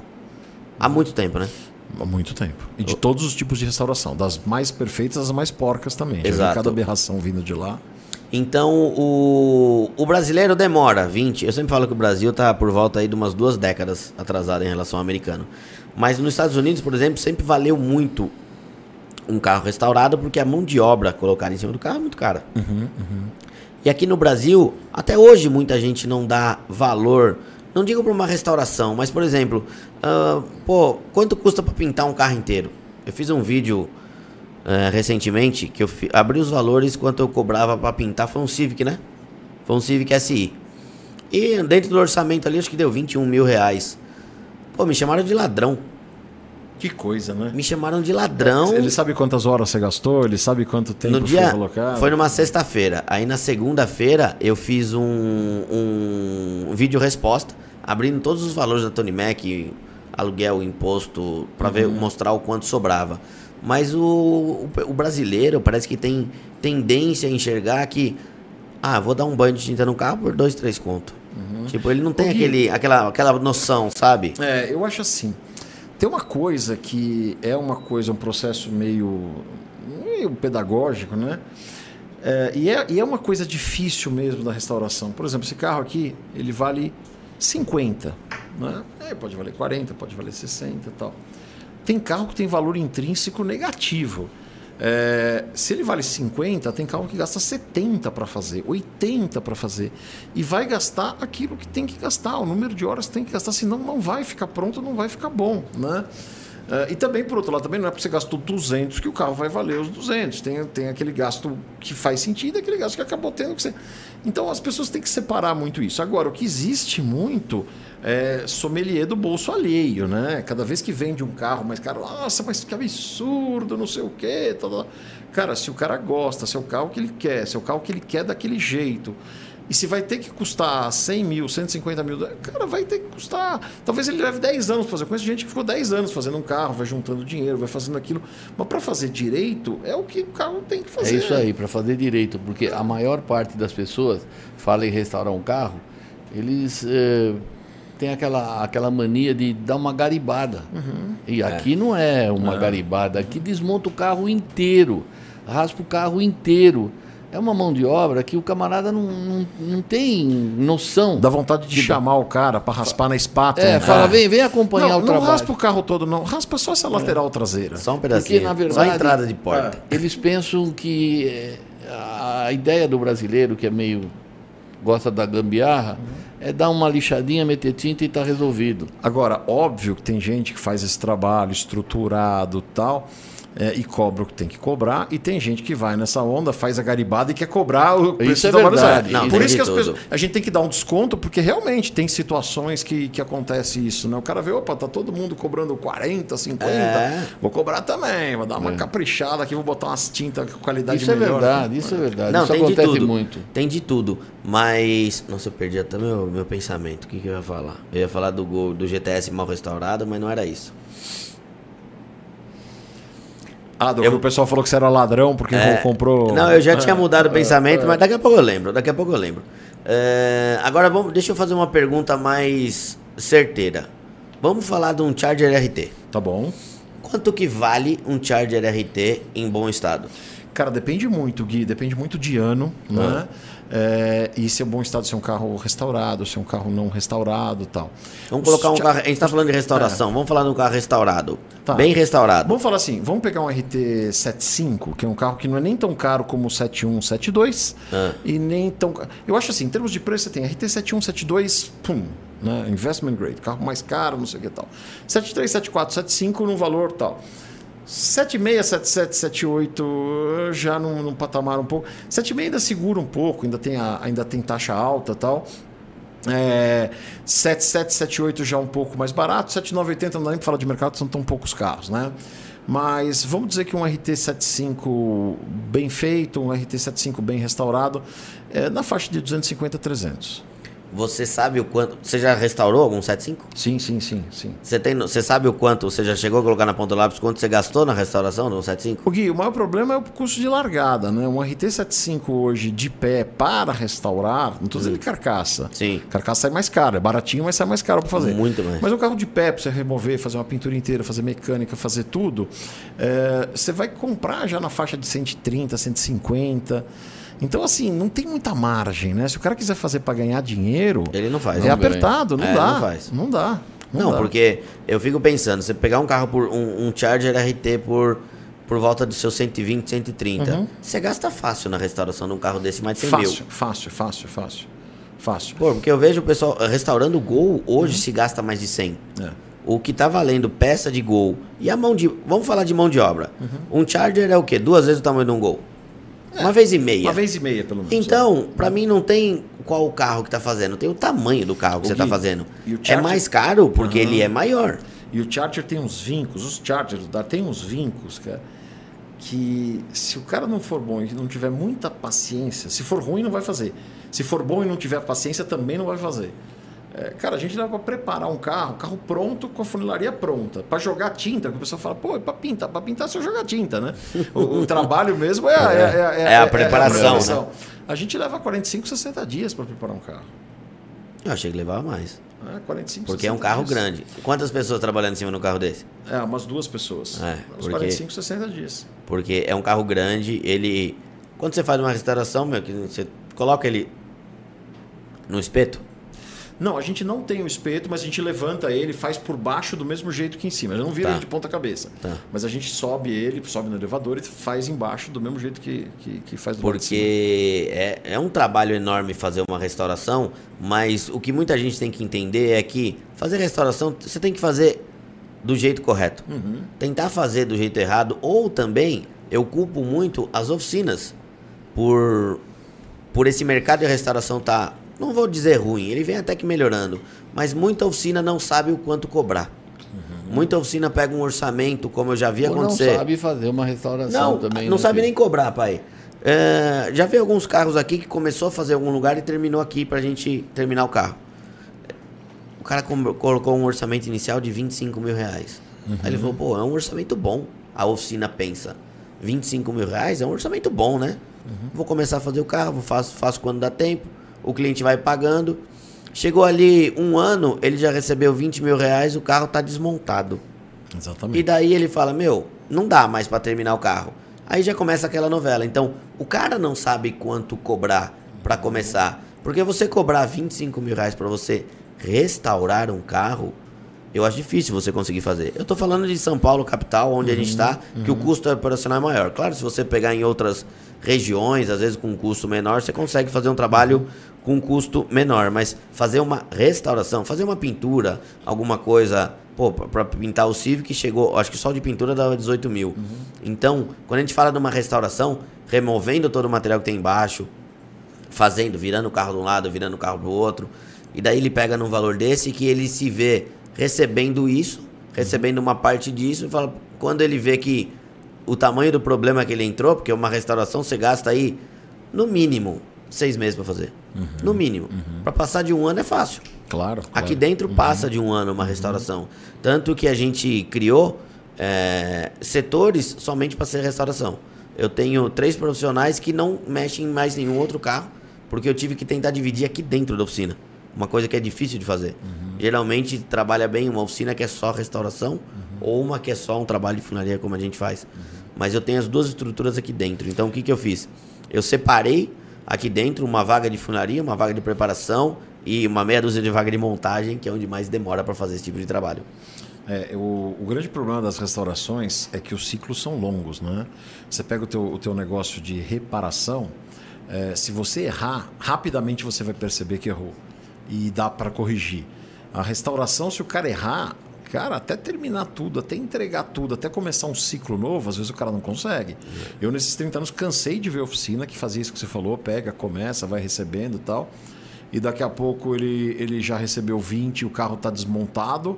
Aí ele pega um outro, já pede metade para cobrir, para tentar fazer o outro. E vai com um tentando fazer. Daqui a pouco o carro está cheio de, de carro desmontado Tá na oficina. empilhado, tá empilhado É, carro. Não tem, não tem mais dinheiro para fazer nenhum, todo mundo apertando o cara. E o cara fica louco e fecha, né? Eu conheço histórias que terminaram de formas trágicas. Porque levou dinheiro de muita gente, como você acabou falando, e acabou não entregando carro Ah, nenhum. e, e muitas vezes, frequentemente, é, o cara não faz de, de má fé. É por falta de, de- de- de- Planejamento. de planejamento, de acompanhamento, Claro, de uma visão claro. financeira tal. O cara não faz de má fé. E, e aí que acontece? Aí você tem o outro extremo. O cara que fala assim, ah, eu cobro por hora e vai levar quantas horas tiver que fazer. Aí é uma situação muito cômoda também, né? O cara bota um orçamento, daqui a pouco tem 10 carros. Cem- Felipe. 55 mil horas. É, é, é. Agora eu tô Como é aqui, que ó. chama aquele programa vou- do vou- Discovery que o cara coloca, ele mostra só a quantidade de hora? Não é o colecionador, eu vou lembrar o nome. É um lá em cima dos Estados Unidos que ele, ele apresenta a quantidade de horas. Aham. É, o cara começa, ah, vou pesquisar isso, liga o taxímetro dele É. e começa. Ah, o Mustang 67. ah, Mano, lanterna." você já restaurou algum carro lá fora e trouxe ele pronto? Não, nunca. Já fiz alguns pequenos serviços antes de trazer, mas restaurar não. Porque Restauração não digo, mas preparação, por exemplo. Tem, É Uhum. muito mais fácil você comprar um carro nos Estados Unidos, preparar nos Estados Unidos e trazer pro Brasil. Muito mais barato. É, mas principalmente carro americano, né? Isso eu já fiz. Então, é, você compra o motor pronto na caixa, vem tudo. É, é Lego, Mas né? então você já comprou um carro com uma configuração. Você comprou algum carro que você quis. Trocou uma mecânica lá? É, eu já até fiz isso para um carro que eu trouxe para uma pessoa que estava fazendo um negócio comigo com carro, com outro carro, com Dodge Nacional. Eu fiz uma coisa que uns anos atrás, 15 anos alguém- atrás, 20 anos atrás, alguém falasse isso, me mandava para o manicômio, né? Eu trouxe um Charger 68 americano para trocar num RT72 Nacional desmontado. E o cara fez toda a preparação do carro lá, eu fiz toda a preparação do carro lá para trazer o carro para ele. Pra pegar um carro desmontado Ele aí. montou para pegar um Charger Nacional desmontado. Você acredita, Badola, que eu já tive. Eu tô nessa situação de ter 12 restaurações aqui dentro, que eu confesso pra você que me atrapalham. E Claro. eu já fechei a minha agenda pra 2022. Eu já tive cliente que saiu daqui achando que eu tava desrespeitando ele, que eu não queria receber o carro dele, que se fosse o caso ele pagava tudo de adiantado. Eu falei, o que eu não quero é exatamente isso. É receber alguma coisa adiantada. Porque a falta de planejamento é o que mais cria esse tipo de problema dentro da oficina. Tanto o planejamento da oficina como o planejamento do dono do carro. Porque se ele está começando uma, ele tá começando uma restauração com orçamento inicial de 40 pau, ele vai gastar 80. Porque se ele tiver os 40 limitadinho, ele vai parar no meio do caminho e vai se estender para um problema maior Ah, depois. esse Mitsubishi que foi dado um valor, agora tá em quanto já? Qual bicho? O Mitsubishi lá do, do Rio de Janeiro. Com as ferrugem lá, mexe aqui, mexe ali, vai Ah, não, aparecendo. Espírito Santo. Espírito Santo. É, veio um Lancer Evolution 10 com 3 mil quilômetros. Mas todo enferrujado. Porém o carro era do litoral. Ele ia perder um, um Evo 10 John Winston, carro maravilhoso. Ele ia perder o carro por causa de oxidação. E ele comprou o pode até carro. olhar. É, e ele comprou o carro. Ah, agora já tá bonito, né? É, já tá agora- pintado. Mas As ele peças estão lá no no Leandro da CSL que foi lá comigo. Ah, legal. Ele Aham, que faz toda a parte de zinco também da gente. Então as peças estão lá, mas o cara ia perder o carro. E quando ele veio aqui foi um orçamento. Na hora que desmontou, esmiuçou, nossa, aquilo não, não tinha como fazer. É, eu acho que, que assim, tem tantas coisas muito menos complexas que a restauração do carro, que a gente faz tantos detalhes antes de fazer uma contratação, né, para os dois lados. E o, o carro ainda o cara vai meio a bangu, né? Vai lá, ah, faz aí, quanto é, até tanto, não sei o quê. Cara, eu acho que eu não faço isso, né? Devia fazer. Mas eu acho que tem que parar, tem que sentar, tem que, tem que especificar quais são as, as atividades, ter uma expectativa de cronograma, que a gente sabe que tem coisas que acontecem nesse meio tempo. Tem que ter um contratinho, tem que ter não sei o que lá. Porque muitas vezes é, o problema pode estar dos dois lados. O profissional pode se atrapalhar, o profissional pode pegar uma coisa que não conseguiria fazer, mas o cliente também tem isso, né? O cara fala assim: "Bom, meu carro está pintado, e agora? Agora tem que montar. Ah, mas a montagem não estava inclusa nisso aqui? Não, a montagem é um monte de coisa. O cara acha que é só botar as coisas de volta, né? é, só jogar e outra, não é carro. montar, não é um carro que tinha 3 mil quilômetros, você desmontou, tá tudo novinho. Não, você tem que restaurar os conjuntos, tem que restaurar uma máquina de vidro, tem que restaurar um monte de coisa, tem que mandar zincar. Tem que... Então é um processo muito complexo que muitas vezes as pessoas não têm a visibilidade desse processo todo. Né? A maioria não tem. Tanto que já passou até pela minha cabeça de fazer exatamente como o mercado americano. Chegou um- uma época, até recente, que eu coloquei na minha cabeça: é, eu vou parar de trabalhar com restauração. Porque realmente o custo operacional fica às vezes inviável. Falei, pô, mas eu não vou parar, porque eu gosto de fazer isso também. Eu não faço só porque é o trabalho, eu gosto de fazer isso. Mas eu pensei em fazer, por exemplo, como uma- o modelo americano. Lá existe a paint shop. O carro chega com a funilaria feita, faz toda a parte de preparação e pintura e leva para um outro lugar para montar. Eu só preciso arrumar um outro lugar para montar então, o carro. a gente tem feito mais ou menos isso, né? É, a gente tem parceiros funileiros, né? Tem até um que trabalha lá, é, que faz lá, que ele vai lá e faz lá, né? É, um dos nossos parceiros lá, o Chicão, também é funileiro, mas ele fica mais na pintura. Mas, por exemplo, tem um, tem um Dart 75, a gente está fazendo um outro funileiro né? É, em São Caetano. A gente levou, levou, é, levou um pouco de lataria, umas peças já pré-dobradas para facilitar o trabalho dele e tal. E, e ele vai entregar o carro, a gente vai fazer pintura lá e vai levar para outro lugar para montar. Enquanto isso, a gente tem uns parceiros que montam, que ajudam muito nesse processo. Enquanto isso, o conjunto mecânico já foi para o mecânico, o carro da pintura vai para o mecânico, ou pelo menos ele fica manobrável. Monta na motor, tá deixa fazendo. funcionando. Exatamente. Depois vai, para casa de vidro, monta vidro. Já fechou o carro, dá para fechar interior, depois os acabamentos. Tal. É, é a ordem que a gente segue aqui, é que hoje isso ainda acontece tudo aqui. Uhum. E para eu conseguir fazer mais a parte de funilaria e pintura, que é o. Não vou dizer o mais fácil, é o mais trabalhoso, mas é o mais bonito de fazer. Uhum. Porque a hora da montagem é. Eu não sei o carro, os Dodge são assim, mas é a hora mais problemática pra gente é a Ah, montagem. sempre é. é. Sempre é. Porque você vai montar, falta um friso, falta um vinco, falta alguma coisa, vai montar uma porta belisca a beirada da porta. Puta que Ô, pariu. ô, ô, Gui, eu não sei se você, se você viu na- no dia que vocês foram no sítio, tinha um senhor já, o Alonso, que é um cara que trabalhou na Chrysler o tempo todo, né? E ele sempre conta as histórias lá da fábrica e tal. Ele contou uma que, não, que ele não tinha contado ainda. Se as primeiras lanternas dos Dodge 73, né? Ela tem a traseira de plástico, né? E o acabamento de plástico. E na hora de montar não estava encaixando direito, estava dando um, gapzinho entre a lanterna e a coisa tal. A gente, por exemplo, eh, sem saber dessa história, a gente sempre faz a, a funilaria eh, com a lanterna que vai ficar Ajustando. no carro. É, Não é como ali- igual, é com a É. que vai ficar no carro, para ajustar, porque às vezes dá diferença de uma e outra. E ele contou uma história que quando começaram a montar os primeiros carros com essa lanterna, eh, não estava encaixando. E aí o fornecedor jogava, o fornecedor da lanterna jogava a culpa no fornecedor da chapa, né? Na, na, na estamparia. Era tipo o cara funileiro e o pintor. Exatamente. Era o funileiro e o pintor. Chegou um italiano lá, que era o chefe da linha de montagem. Ela falou: Vou resolver esse negócio aqui. Traz uma lata de tinta de 18 litros. Bota água, acende um fogareiro aqui. Deixou a água quente, quase em ebulição. Botava a lanterna lá para dar uma amolecida e Moldava ficou direito. E para trocar essa lanterna depois, né? e depois fala que o jeitinho é do brasileiro. Foi o italiano que fez isso. É. Foi o italiano. É italiano brasileiro, né? A gente tá três, quatro gerações e continua falando que é o italiano. Badola, Hum. todos os seus carros são 100% originais? Sim. É, sim, é, a ideia é ter todos eles 100% originais. Alguns carros têm algumas melhorias que eu não faria, mas como vieram com elas, eu também não desfiz. Por exemplo, tem um Dodge Dart 1970, que era do único dono e tal, e ele usava o carro dele, então em algum momento ele trocou os freios a tambor por freio a disco. Ele trocou uh, a ignição com platinado por uma ignição eletrônica. Ele colocou uma direção hidráulica que não tinha no, no, no, no 70, mas uma direção é, hidráulica Original. original. dos anos subsequentes. Então eu mantive, achei que era uma coisa de Ele época. deu uma melhorada. Foi um, é. É. um upgrade de época. É, é, direção hidráulica em Dodge muda completamente, né? É uma das coisas que a gente vai ficando mais velho, que a gente começa a ficar chato, é com direção hidráulica, né? A gente pega esses Opala SS que a gente restaura, que fica lindo, com queixão duro. Puta vida, é bonito de ver, dá duas voltas no quarteirão, depois chega uma hora Desce, que cansa. O encosta. carro não do seu avô mais. mesmo, ele tinha feito algumas modificações.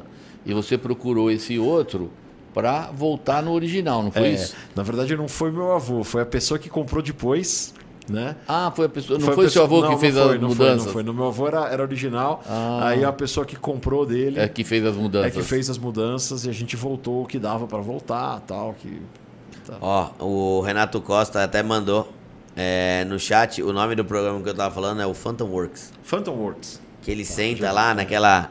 Parece uma lanchonetezinha, coloca ali a quantidade de horas pra fazer isso, pra fazer aquilo. Eu achava sensacional. Eu via muito. Hoje em dia a TV de casa é quebrada no Patrulha Canina, no é, Pets, então eu não consigo nem ver meus programas mais que eu, que eu gostava. Cadê o que eu ia te perguntar aqui? Ahn, Qual o seu carro preferido da coleção, Badola? Tem algum que, meu, esse é o carro? Eu tenho o meu preferido da sua coleção, eu tenho.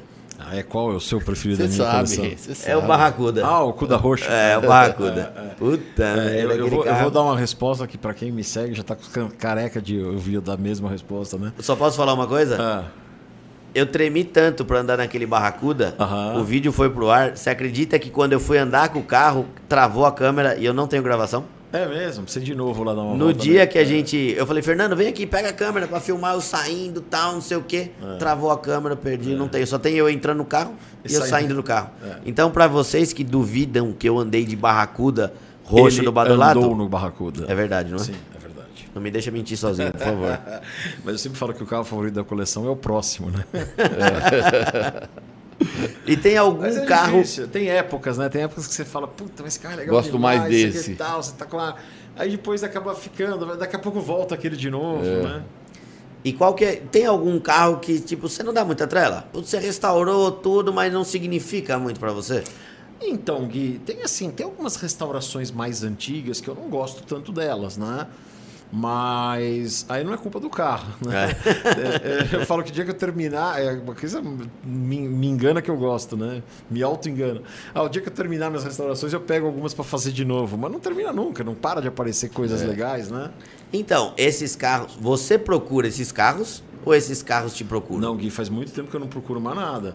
Mas, cara, vem de tudo quanto é lado, né? E- Mas isso começou a vir por conta, por exemplo, do YouTube? Não, o YouTube não, não. do, do Badolato tem quantos anos já? Boa pergunta, tem 14 anos. 14 É, anos. 2007, meu YouTube, mas eu não era muito Eu tava no ativo. colégio ainda, você já tinha canal no YouTube. Você viu? É, não tinha muita coisa.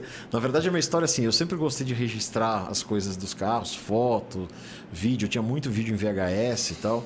E eu perdi quase tudo por conta de mofo nas fitas VHS. Nossa. Mas não é que deu um mofinho, deu um mofo descomunal. Embolorou tudo. Embolorou de um jeito, cara, que você ia tirar já tava tudo grudado, né? Eu sei que vai botar um monte de gente. Ah, eu sei limpar. Não, já foi. Isso faz 15 a 20 anos atrás, foi tudo pro lixo. Foi pro lixo. E eu, eu restaurei algumas coisas. Então, por exemplo, no meu canal tem vídeo meu de 1990.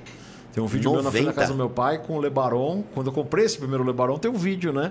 Tem um menininho desse tamanho que é meu irmão, que tem 41 anos hoje, né? e tá lá no canal. Tem a gente dando umas voltas em Interlagos em 90 e... 90 também.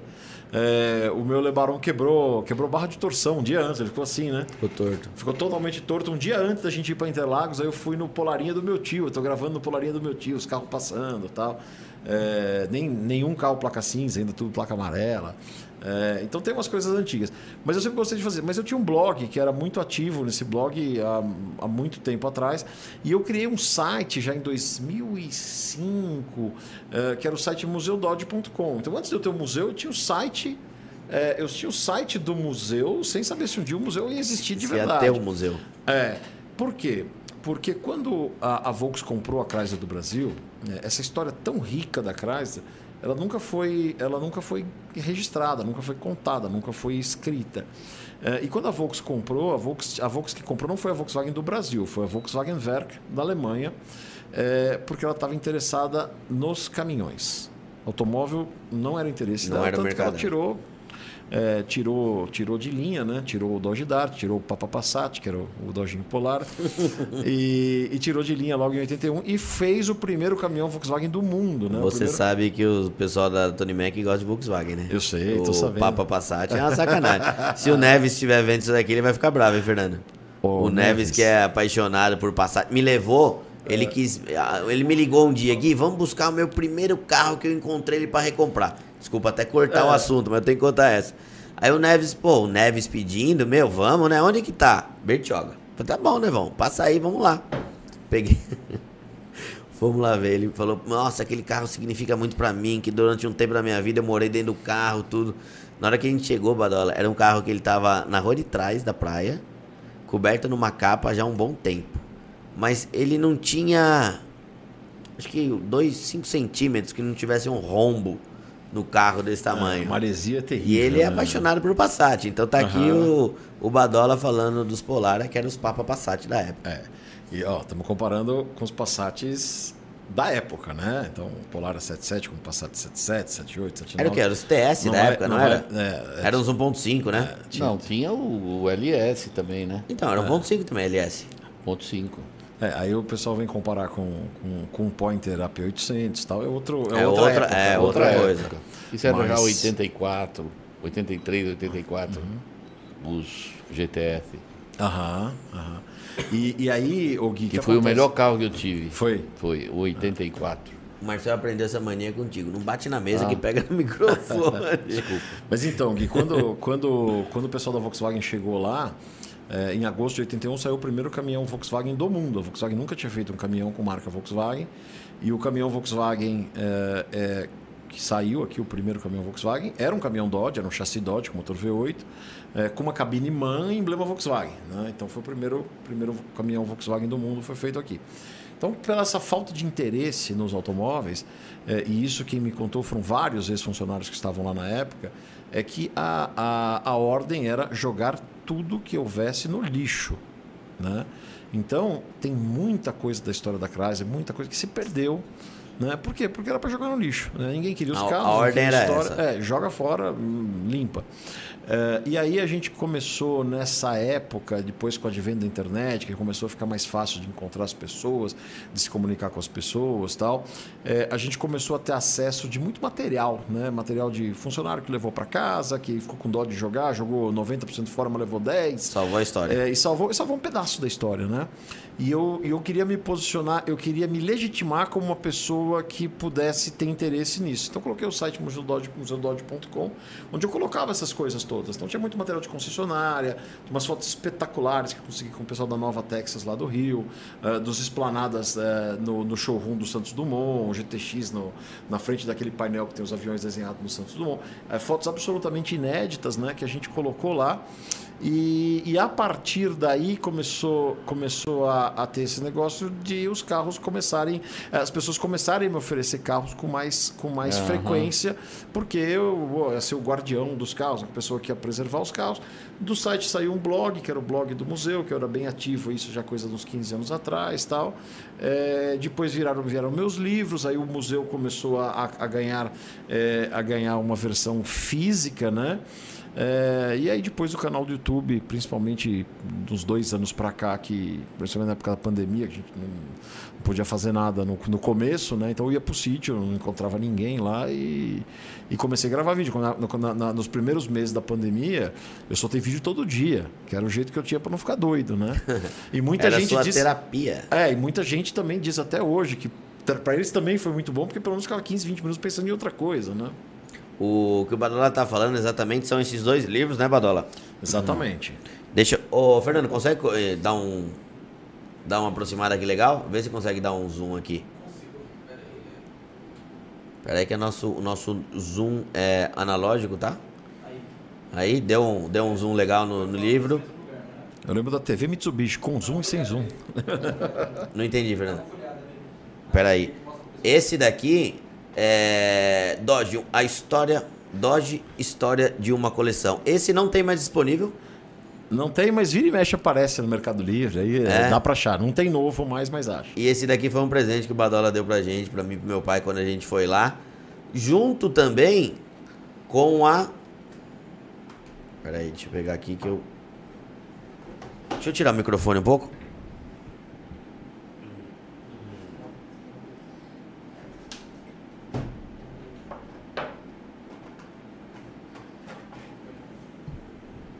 Junto também com uma história, com um pedaço da história, né, Badola? Qual que é o, o significado da pedra fundamental? Cara, isso aí é um dos tijolos, né, que, que, que a gente está usando para fazer o Galpão 4, que vai ser o nosso galpão mais legal, com dois andares, que a gente vai colocar os melhores carros eh, com DNA Chrysler Corporation, né? E, e aí quando a gente começou a, a fazer, eh, eu lembro quando a GM ia fazer o, a fa- fazer o museu lá em São Caetano, né, que chegou a fechar a praça e tal. É, num evento eles fizeram uma pedra fundamental, mas era um tijolinho pequenininho e tal. Não, tinha que fazer um tijolo de verdade. tijolo né? mesmo, né? Aí a gente pegou e fez um tijolo, e é o mesmo tijolo que a gente está usando lá para fazer. Deixa eu ver, deixa- eu vou tirar aqui do, do berço que o Badola fez, mas dá um zoom aqui de novo, Fernando, por favor. É, eu, eu criei uma categoria de membros no canal, que era o membro tijolão, né? E o membro tijolão, ele ganha um tijolo e ganha um, um convite para a inauguração do galpão quando ela acontecer, que nem eu sei quando que vai não ser. tem data ainda. Mas é legal isso daqui porque você está escrevendo com certeza um, um grande pedaço da história é, automotiva no Brasil, porque a gente está aqui até agora falando de Dodge. A paixão do Badolato é Dodge. Mas o Badolato também tem os seus neocolecionáveis, que a gente vai falar daqui a pouco. Mas é legal ter esse tipo de iniciativa porque é, você está escrevendo uma parte da história, ainda mais num tijolo que nunca mais será apagada, né? Ah, É verdade. né? O tijolo pode quebrar, mas se- quebrar um, não quebra o outro, né? E aonde E aonde que tem disponível pra galera que acompanha, que quer mais informação do Badolato, aonde que o pessoal encontra a pedra? Ah, e o segundo livro que eu vou falar aqui também. É, o segundo livro agora ainda dele. tem um pouco. Ainda Tem um pouco tá ainda? quase acabando, mas tem um pouco. Peraí, deixa eu tirar a pedra daqui. Você sabe de uma história do. Eu esqueci o nome de um americano que na década de 70 criou a pedra de estimação. A pedra de estimação, não, essa história Sabe o bichinho virtual? Sim, o Tamagotchi. O Tamagotchi, É. o chinês? O Tamago... Na verdade, o chinês, o japonês, o chinês, sei lá, copiou uma história de um americano que em 1970, 60 e pouco, 70, não lembro bem. O que me contou essa história foi até o próprio Fernando. Ele criou uma pedra de estimação. Que coisa, hein? Era um, um presente para ser dado para quem você gostava muito. Aham. Que era um, era um mimo, tinha ali um, um, um sentimento dentro daquilo. Ele envolvia a pedra em um berço, em uma caixa, dava um manual de como cuidar da pedra e ele vendeu. Ficou milionário, não foi, Fernando? Vendendo pedra? Mas é bem bolado, hein? Porque não precisa de um veterinário, não come, não, dá faz um sujeira. trabalho, não dá nada. É um espetáculo isso. O segundo livro que o Badolato escreveu é esse daqui que está disponível lá no. Aonde está disponível, Badola? agbadolatoloja.com.br Para você que é fanático pela história automotiva brasileira, principalmente. Aqui você só fala de Dodge, só fala de Chrysler. Sim, os dois livros são o seguinte, é, eu conto em cada um deles, tem 10 capítulos, são é, cada capítulo é a história de um carro da coleção. Tá. Então a gente mescla um pouco a história do modelo, né? Você vai falar Charger LS 1975. A gente contextualiza, coloca umas fotos de época, algumas inéditas, eh, e aí depois eu conto como chegou o Charger LS 75 que que a gente tem na coleção, né? E o processo de restauração, a história dele e tal. Cada capítulo conta a história de um carro. No, no primeiro livro são 10 carros, no segundo outros 10. Tem previsão de um terceiro livro? Não, eu comecei a escrever e eu tinha metade do livro pronto, eu acabei desistindo porque é difícil o negócio de livro, né? A gente para ter uma tiragem econômica precisa fazer 5 mil unidades e você fala 5 mil números, 5 mil livros, você fala 5 mil. A hora que você vai ver 5 mil livros é essa sala de livro, É. né, cara? É uma coisa absurda. E, Eu- e até aí você eu- vende 10. Eu até perguntei porque é, eu acho a história do meu pai simplesmente magnífica. Tem tudo que, meu tem- pai, Tem que pôr no livro. tudo que meu pai passou, Uhum. tudo que foi acontecendo na vida dele e o que ele sempre é, às vezes nem propositalmente, mas acabou nos ensinando com Uhum. as atitudes dele. Eu falo que a vida do meu pai dá um livro. Uhum. E a nossa ideia é, é escrever uma história, escrever um livro contando toda a história do meu pai, onde surgiu o movimento da Tony Mac e por aí vai. Então, Gui, eu acho assim, quando eu escrevi meus livros, esse livro aqui é de 2008, tá? A gente lançou acho que em março de 2009 a primeira edição, que esgotou em abril, a gente lançou a segunda. É, Aqui eu Ah, fiz em então não a demora tanto pra vender 5 É, mil esse, livros. esse aqui foram, é, esse aqui foi 7.500, a tiragem foi, total foi 7.500. Mas aquele lá eu fiz é, por conta própria, né? Editora nossa, é, que eu não tenho mais. é, e aí a distribuição realmente é muito difícil. Foram 5 mil, deve ter pouquinho, tá acabando, mas esse livro é 2013, né? Foram oito anos. Oito anos. É, e agora, agora com o canal sai com, uma, com, com, com a exposição do canal, né? Porque o canal já existia na época. Com a exposição do canal, ele, ele tem, tem tido uma saída melhor, tal, tanto que vai acabar. Mas, pô, foram oito anos guardando o livro, né? E antes de ter o canal, era através do blog, era através da, da mídia social que tinha na época, né? É, Ou você já frequentava, por exemplo, é, tem, existe, que nem eu perguntei pra você do museu, a ideia é um dia o museu ser aberto ao público? O Gui, aberto, aberto, aberto, alguém chegar lá, tocar a campainha e entrar, não. Porque demandaria uma, uma, uma quantidade de investimento para deixar, para adequar aquilo para a visitação muito grande, né? É, tanto em termos de segurança, como a disposição dos carros, é, acessibilidade, que a gente não consegue, o brasileiro não tem essa cultura, né? É, haja visto o Museu da TAM. O Museu da TAM, a TAM tinha um museu lá em São Carlos, né? É, eu não sou uma pessoa ligada em, em- em- em aviação, mas eu fui duas vezes lá visitar. Uma antes da reforma, outra depois da reforma. Antes da reforma era legal, depois da reforma apareceu uma atração da Disney. Um negócio super bacana, super bem feito. E a TAM fechou, desativou o museu porque perdia 300 mil reais por mês. Né? É, não aguentou. A, a, frequência era tão pequena né, para fazer frente às, às, despesas que chegou uma hora e falou assim: vamos fechar. É inviável, né? É, aí o brasileiro é chorão, né? Tem alguns amigos que gostam de aviação que falam assim: ai, que absurdo, fechou o museu, essa coisa, a falta de cultura e não sei o quê. Eu falei: quantas vezes você foi? Ah, eu não fui ainda. Meu, ficou 15 anos aberto, você não foi ainda. Então. você vai falar que vai reclamar porque o museu fechou? É, é. Podia aí, ficar mais 15 anos que não pensou, ia. Né? Eu faço um investimento tamanho do mundo, afasto os carros, faço isso com um ano com obras, não sei o que. Abro, vai dar gente um mês, dois meses, três meses. E aí? Acabou. É. Então, é, assim desse jeito não. Mas é o que eu quero fazer, um evento como vocês foram, né? É, fazer um evento para 30 pessoas, para 35 pessoas, algumas vezes por ano, é uma coisa que eu quero fazer, porque, porque a gente quer. A, a, não, não, não, faz sentido você ter uma coleção que conte uma história, não sei o que, que as pessoas não possam ver. Então, a gente quer sim dar acesso a que mais pessoas possam ter a experiência que vocês tiveram lá naquele dia. Mas eu vou te falar com toda franqueza, Badola, não me leve a mal. Não... Uhum. Meu pai até veio aqui hoje porque ele falou que eu ando falando muita besteira. Então ele veio mais para para me controlar. É. Mas que negócio é esse de você deixar o pessoal dirigir seus carros lá dentro? Ô Gui, vamos lá. Quando é... você falou, uhum. o carro tá aí para usar, eu falei, não, ele tá brincando. É. Ele tá brincando. Cara, é, é para usar. Ele falou, não é que pode. É ele falou, usar. é para usar. Eu quero que você. É. Não, não, nunca aconteceu. Não, nunca aconteceu. Eu acho que eu tava tremendo tanto que quase eu bati na árvore. Eu acho o seguinte, né? É, vamos ser super sinceros aqui. Primeira coisa é a questão da experiência mesmo. O cara vai lá, vê aquele monte de carro, não sei o que, tal, tal, tal. Cara, tem gente que sabe, que acompanha o meu canal, que sabe dos meus carros, das minhas coisas, é, com, com mais detalhes do que eu. As coisas que eu esqueço. O cara, não, ah, aqui você fez isso, aqui você fez aquilo tal. É, e que gostam tanto e que são tão entusiastas desse negócio e que nunca andaram num carro desse. Apesar de ser tão entusiasta, nunca entrou dentro. Meu, ir lá e só olhar é uma, uma experiência ok, mas não, pode ser melhor. Então eu sempre coloco alguns carros para as pessoas andarem. Né? É, e quais são os carros que eu coloco? É, eu deixei quatro carros lá e eu sempre coloco carros que tem, tem uma pegada diferente né, para a pessoa uma ver. Uma da outra, né? Uma da outra. Eu coloquei aquele dia dois carros que eu acho que são carros lindos, que a gente fez, que são bem feitos, né? O RT75 vermelho Azteca, o LS74 preto, o único sobrevivente conhecido. Esses foram carros que a gente fez. Um carro eu tirei do desmanche, outro carro eu tirei de uma oficina que estava largada há muito tempo.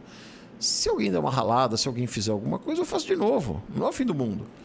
Né? É diferente daquele RT72 verde com pintura de fábrica. Pintura de fábrica é só se virar o mundo ao contrário para acontecer de novo. Aquele carro eu não vou pôr para ninguém andar. Mas a grande maioria dos carros que a gente fez, eu não vejo o maior problema em fazer isso. Né? Aí você pega o DeSoto. DeSoto é, cara, o DeSoto com câmbio push bottom, com não sei o quê. Cara, é uma experiência que poucas pessoas vão ter se não for lá. É um carro muito íntegro, um carro que nunca passou por uma restauração, não sei o quê. Tem uma pintura americana nota 7 que, se, que eu só logo podia pintar aquele carro de novo. É, Aquele carro você trouxe de fora? Sim, aquele carro veio de fora. É... Se acontecer uma ralada, se acontecer alguma coisa, eu não vou ficar feliz, mas vai ser o gancho para fazer uma pintura nova nele. Né? E o cu da mesma então, coisa. Né? Qual, qual que é o carro? Aquele de Soto azul, você andou no de Soto não? Não, não andei no de Soto. Então, ah, é. a próxima vez que alguém for no Museu do Badola e quiser dar uma ralada, dê uma ralada no de Soto, porque o, não, não, o Badola está pro, procurando um motivo para restaurar não esse cara. Não dê ralada em nada, porque eu não tenho tempo. A oficina tá cheia, não sei o quê. Mas se acontecer, não é o fim do mundo. Nossa, mas eu não sei, é que é um ciúmes, é um construir aquilo tudo. Eu não sou um cara completamente. É, eu monto, eu tive, por exemplo, um primo meu que, coitado, ele ele era tão fissurado pelo carro dele, acabou falecendo até por, por conta do carro dele. Que coisa. Mas estava chovendo, ele não saía, tudo. Alguém entrar no carro dele, mas de jeito nenhum. Quem é? O Leandro. Ah. O Lê. Ele. Eu não sou assim com os meus carros, mas. Pô, eu não sei nem se o cara sabe dirigir. Como uhum. é que é uhum. assim? Não, vai lá e dá uma volta. Não, eu achei. Eu achei aquilo. Ó, Você achou um desprendimento? Eu achei, falei, não, que é isso, o Badola, eu acho que ele não, não, não tá sabendo. Tanto é que eu, eu, fui. O primeiro que eu andei foi com o Cuda. Uhum. Eu dei uma volta, meu, acho que eu demorei uns 5 minutos. Tem o que ali? 500 metros? É, 500 metros. Eu demorei uns 5 minutos. Aí Se fui, você apera mais rápido. Peguei o, o, Charger depois, aí a gente tava gravando junto. Aí eu vi, eu vi alguém com o Cuda acelerando. Uhum. Pô, eu coloquei a mão lá fora. Ô, oh, Vai devagar, meu. É, é, é. Eu acho que isso é uma coisa assim, o pessoal vai lá e vê e, e tem vê aquele monte de carro, o trabalho que deu, décadas as pessoas normalmente têm um respeito tão grande que às vezes eu falo, pô, dá uma aceleradinha, dá uma experimentada, tem 440, dá, não é para sair, mas pô, dá uma, dá uma aceleradinha. As pessoas têm esse negócio de tal. Normalmente, quem faz as lambanças é quem já foi pela terceira, quarta, quinta vez, já, já tá já meio tá acostumado. Já tá é, em casa. É, é, é, intimidade é a desgraça, né? O cara se acha já. mas as pessoas que vão lá, cara, cara, eu nunca tive problema, nem susto de problema. Acho que, que, que, que, que é, depois que a pessoa fica mais à vontade, começa a acontecer os negócios. Ô pai, eu acho que isso é um recado. Nós só seremos convidados mais uma vez. Porque depois da terceira, quarta, cria intimidade, vai querer acelerar, vai dar ruim. Então é só duas vezes só que o Badola convida. Ou então na terceira a gente já põe os pneus lá perto dos negócios. Né? Mas aquela hora que a gente estava andando com o Higino, que a gente colocou a Ranger, o Higino, Project Car Brasil, amigão nosso, conhe... já conhecia, conhecia ele na verdade junto com a loja de mecânico, a gente grava junto com a loja de mecânico, e daí no dia que eu fui, ele tava lá no, no Badola. Um abraço pro Higino, a galera que acompanha também os vídeos da Tony Mac, se inscreve no canal da Project Car Brasil, o Higino, junto com o Kiki, fazendo as doideiras dele lá em Bagé. Você sabe quantos dias eles ficaram? Um abraço pro Higino. 28. 28 dias lá no meu sítio. Eu liguei para ele Eu achei que eles iam entrar com uso capião. Eu liguei para ele antes de ontem. Eu falei, oi Gino, e aí, onde é que você tá? Puta, que acabei de chegar. Cheguei ontem, eu acho que de viagem e tal. Falei, meu, mas você veio pra ficar esse tempo todo? Ele falou, Gui, fiquei 28 dias. É. Falei, meu, você veio passar um fevereiro aqui, foi isso? Foi uma epopeia, né? Ele falou que era para passar 10 dias, passou 28. Mas. Tá vendo? Eu tô meio doido. Por que, que eu entrei nesse assunto que eu tava falando? Ah, não. Aí a gente foi andar. Eu fui ah, andar com o é, Gino é, é, na Ranger. E, meu, eu tenho medo da Ranger. É um carro tração traseira, biturbo, blocado, não tem peso. Falei, Gino, esse carro é perigoso, vai na manha. Aí ele deu umas duas, três voltas. Quando chegava lá no, gal, no galpão de cima, ele acelerava na curva. Eu falei, meu pai do céu, ele vai entrar de lateral dentro do museu do Badola. Falei, quem foi o infeliz que teve a ideia de trazer essa Ranger pra cá? Aí ele rodou. Ainda bem que ele rodou lá no, na, na entrada. É. Porque se ele roda ali, ele entrava dentro do galpão. Vamos rodar o peão da casa própria. e o pior é que ninguém gravou também a rodada do Gino, né? Não, porque vocês estavam andando. Todo assim, mundo tá falando, que, tá achando olhando, que é tudo mentira pouco, o que é, a gente tá falando. É, nem eu, eu, eu, desliguei o celular na hora que vocês rodaram. Mas eu, me, eu fiquei apreensivo. Quando o Badola falou, meu, é pra andar com os carros, eu fiquei apreensivo. A princípio eu nem acreditei. Depois eu fui andar com meu pai, a gente deu uma volta. Meu pai falou uma coisa pra mim que é, é o que cabia ali exatamente na hora. Filho, você andou com um carro que só artista andou. Aquele Barracuda veio de fora também? Aquele veio, veio. Aquele Aquilo é um carro raríssimo aqui no Brasil, né? É, o, o Gui, assim, esses carros não existiam aqui até, sei lá, 13, 14 anos atrás. Né? E aí, quando foi liberada a importação de carros antigos com mais de 30 anos para fins de coleção, é, abriu-se as portas da esperança e veio um monte de coisa. Então, todos esses carros têm importação recente. É, Barracuda no Brasil, desde zero, tem o CRY 974, que o, cara da Janda trouxe, era um vermelho. Da Chambord trouxe, era um vermelho, que depois foi, foi pintado de prata. Hoje está vindo, e era esse, era um 318 Small Block. Né? Então esses carros não, não tinham aqui. Né? Depois que você teve essa liberação, é, o, o, o, acervo, o acervo brasileiro se enriqueceu muito. Né? Então tem alguns aí, tem alguns Challenger 70, alguns Barracuda e tal. Eu mesmo nunca tinha visto um carro daqui. É. Um Barracuda? Eu também não, só tinha visto em filme. E Tanto quando eu vi aquele lá. Também, Como? O De Soto. O De Soto. É. Ô Fernando, o áudio do meu pai tá meio estranho? Tá estranho aí não? Tá normal? Então é no meu fone parece. É... Aquele De Soto, você falou que é a mesma carroceria de qual carro? A gente tá... Plimu. Do Plimu? Não é a mesma carroceria do Plimu 50, 57, eu acho. É, mas é bem semelhante. É, o designer é o mesmo, né? O é. Virgil Exner fez aquele The Ford Look 1955 a 1961. Foram anos, principalmente 1955 a 1959, que a Chrysler teve muito à frente de Ford e GM em termos de design, né? Depois de 61, o Virgil Exner perdeu a mão e mandaram ele embora. Mas foram cinco anos assim realmente espetaculares em termos de design para a Chrysler Corporation. E é o mesmo designer, é o mesmo tal. Agora, aqui no Brasil tem uma coisa interessante que é, a, a, a, Chrysler tinha um modelo para exportação que não existe no Brasil, né? que era o Dodge Kingsway. O Dodge Kingsway, você chegar nos Estados Unidos e falar assim, eu quero uma peça de um Dodge Kingsway, ninguém, os americanos vão falar Kingsway, o que, que é Não isso? sabe né? nem o que é isso. Porque era um carro só para exportação. E era um carro com chassi com começa 2, ou seja, era um Plymouth, né? Era o carro mais barato. A Plymouth era a linha, a linha de entrada da, da Chrysler, né? A marca de entrada da Chrysler. E para exportação eles montavam esses Plymouth com, com grade, com emblema, com identidade Dodge e DeSoto. Não é o caso do nosso, nosso era um carro para o mercado americano. Mas tem muito DeSoto aqui do começo dos anos 50 e tal. Ah, que não tem nada a ver com os DeSoto americanos da mesma época. É um Plymouth com cara de DeSoto, é um, um, um, um- Plymouth com cara de Dodge, né? É, como aqueles Dodge King 50, 51, 52, que tinha com certa quantidade aqui, porque a Brasmotor montou, ele vinha CKD, mas a Brasmotor montava é, em São Bernardo do Campo.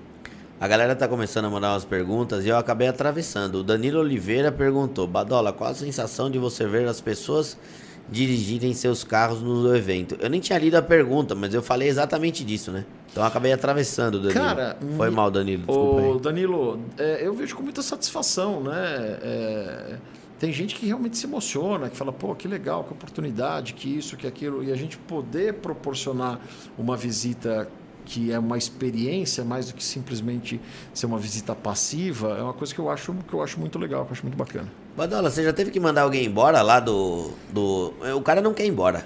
Tipo, acabou o evento, é 8, 9, 10, Ô, 11 Gui. horas da noite, o cara não quer ir embora. Você já teve que mandar alguém embora? Ô Gui, tem que perguntar pro Rafa isso, porque muitas vezes eu fui embora e teve gente que ficou.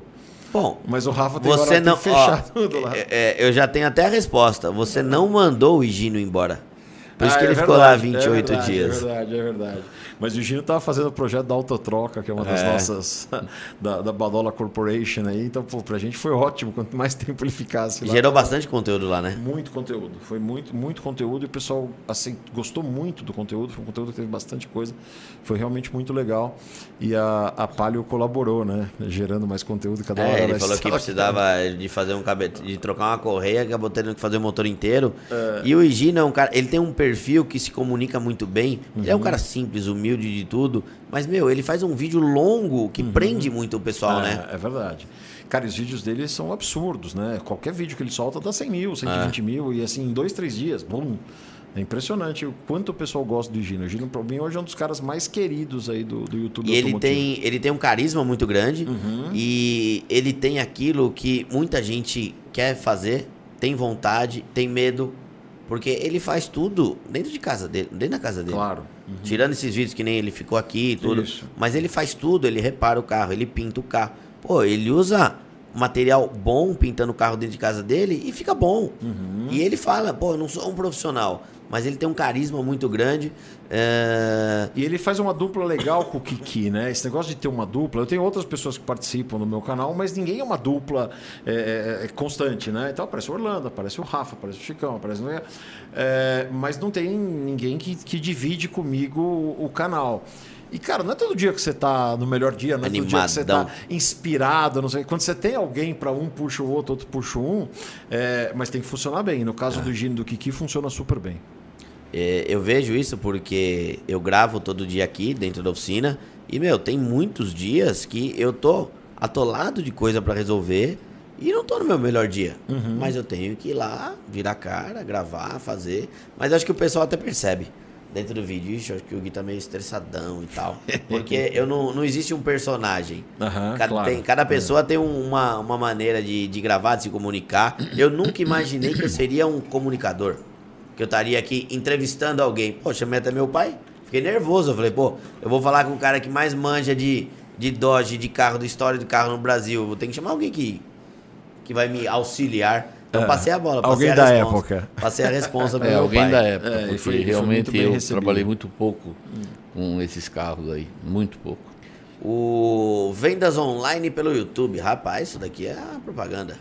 Badola, pretende... Ah, não. Ah, já perguntei também. Pô, eu tô atravessando todo mundo. Badola, Mas você tá alinhado com as expectativas da sua audiência. Ah, é, eu acho que a minha curiosidade é por curiosidade, do pessoal. Ó, pretende abrir o museu para visitação ao público? Já respondi. Acompanho o trabalho há muito tempo e seria muito bom realizar, realizar ou conhecer o museu. O Antônio Irineu da Silva Filho, Gui, gostaria de saber o que ele acha dos carros elétricos e se, te- e se teria um dojão sem um V8 e com baterias. Ótima pergunta. eu sou um cara que sou apaixonado por motor V8, por motor de alta cilindrada, e eu acho o carro elétrico muito legal. Tá? É, eu não, não tinha nenhuma atração até andar num Tesla, né? num P100D ou P100D, né? com dois motores, 100 não sei o quê.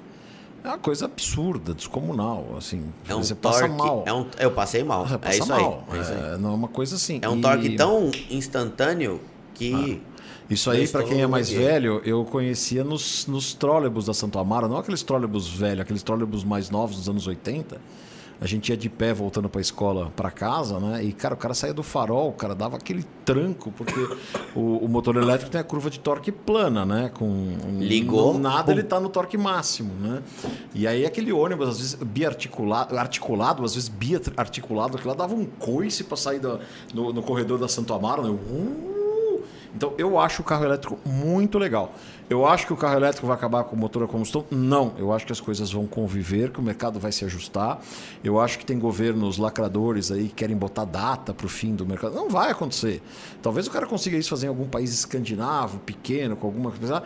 Mas, cara, no mundo isso não vai acontecer. A hora que, a hora que você começar a ter uma demanda muito grande por carro elétrico, você vai ter uma subida de preço de eletricidade, de baterias, de não sei o quê. Você vai ter um alívio no consumo de combustível, o preço do combustível vai cair, é, as Isso vai chamar vão atenção. cair, e aí as coisas vão se equilibrar e as coisas vão coexistir. E não é Palmeiras e Corinthians, cara, eu gosto de motor V8, eu detesto carro elétrico. É bem assim, cara, ai, sem enceradeira, eu odeio, Dói. eu não sei o quê. Cara, Bad- Badola, Ah. já percebi tudo.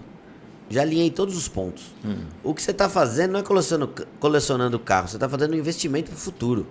Porque a partir do momento que a galera começar a procurar mais carro elétrico, o preço do combustível vai cair. Se o preço do combustível vai cair, o que, que vai valorizar? Big Block. você viu? Motorzão. Vai todo, vai todo mundo andar de V8 de novo? Esse negócio do Badola gostar de carro, milonga, tá fazendo investimento pensando no futuro. Isso aqui é melhor que Bitcoin, rapaz. Investindo em É, os V8. Criptododges. O, vamos lá, o Ivanhoé Ferreira. Tem muita gente vendendo reforma por restauração. São coisas bem distintas e com custos distintos também. Comentário bem positivo, curti. Ivanhoé. O Gabriel Ribeiro, não tem outros muscles antigos como os Mustangs e Camaros na coleção? Ou você é um cara fiel? Não, eu não tenho Mustang antigo, né? Eu tenho um Mustang 95, né? Ô Gui, uma coisa que você falou é o seguinte.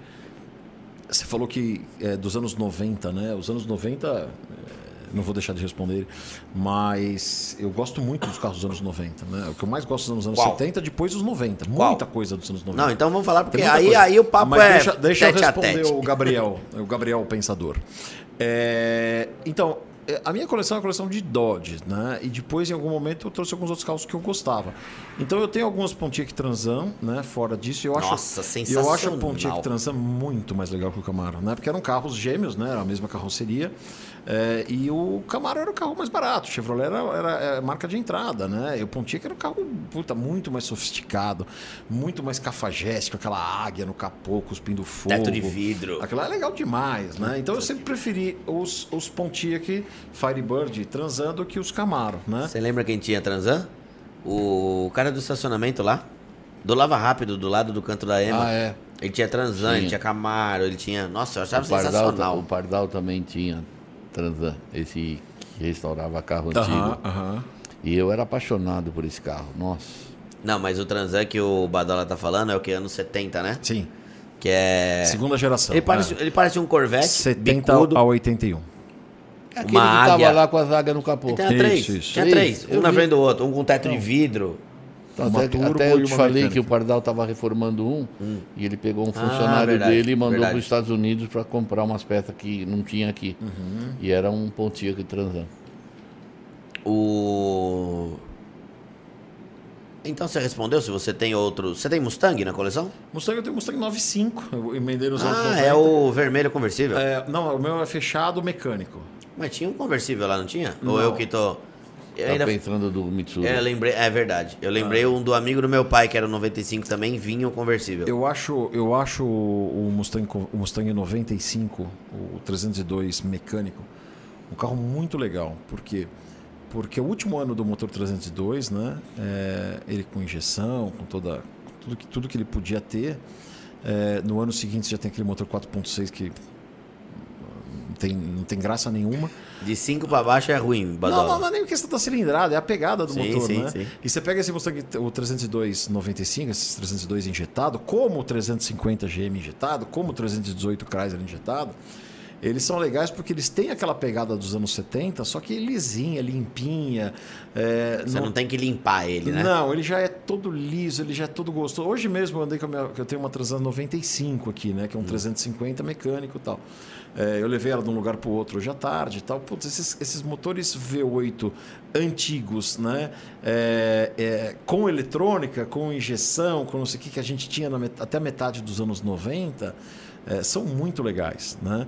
É, depois disso, você já tem outras gerações de motor V8 que não tem mais muito cara de V8. Por exemplo, esse motor 4.6 Ford, em 1996 eu cheguei em Atlanta para um negócio de trabalho, peguei um Lincoln, ah, um Town Car no, no, no, no- no pátio da Hertz, saí do, fui saindo do negócio.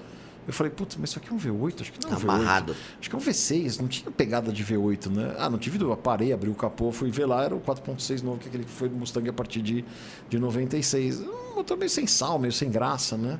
É, tudo isso para dizer que eu acho o Mustang 95 mecânico um carro muito bacana.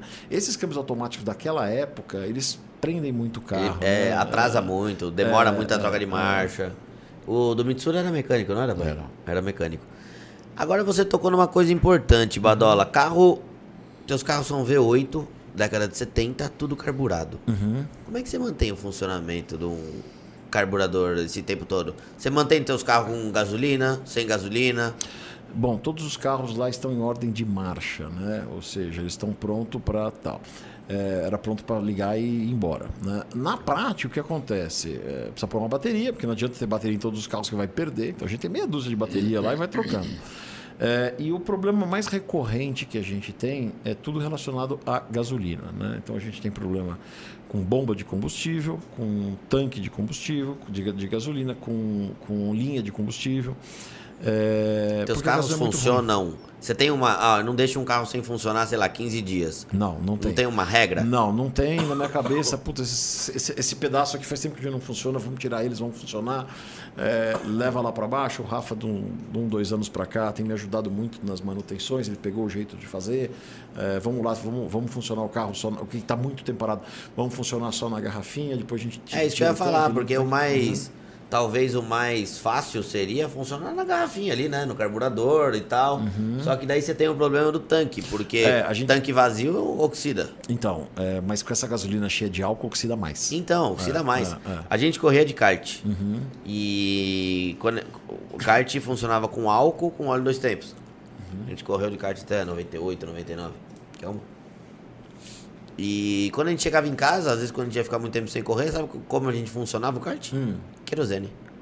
Dava aquela primeira com querosene e depois põe álcool. Não. Quando ia parar o kart, que a gente ia ficar um longo Ah, período sem tá. usar, jogava um pouco É. de querosene ali na garrafinha, fazia aquele fumaceiro do cão, mas aquilo dava uma. Tirava aquele o ressecamento, né? Do, Uhum. do álcool, que dentro da gasolina tem álcool nosso, né? Muito. É, essa é uma das coisas que eu acho um absurdo, né? Por exemplo, o governo tem uma política pública de colocar álcool na gasolina, beleza, né? É, mas não me obrigue a comprar, a não, não, não, me proíba de comprar gasolina pura, né? Que custe 15 reais o litro da gasolina pura. Mas se eu quiser, eu compro. Mas eu- se eu quiser, eu compro. Né? A mesma coisa com a importação dos carros pessoa física.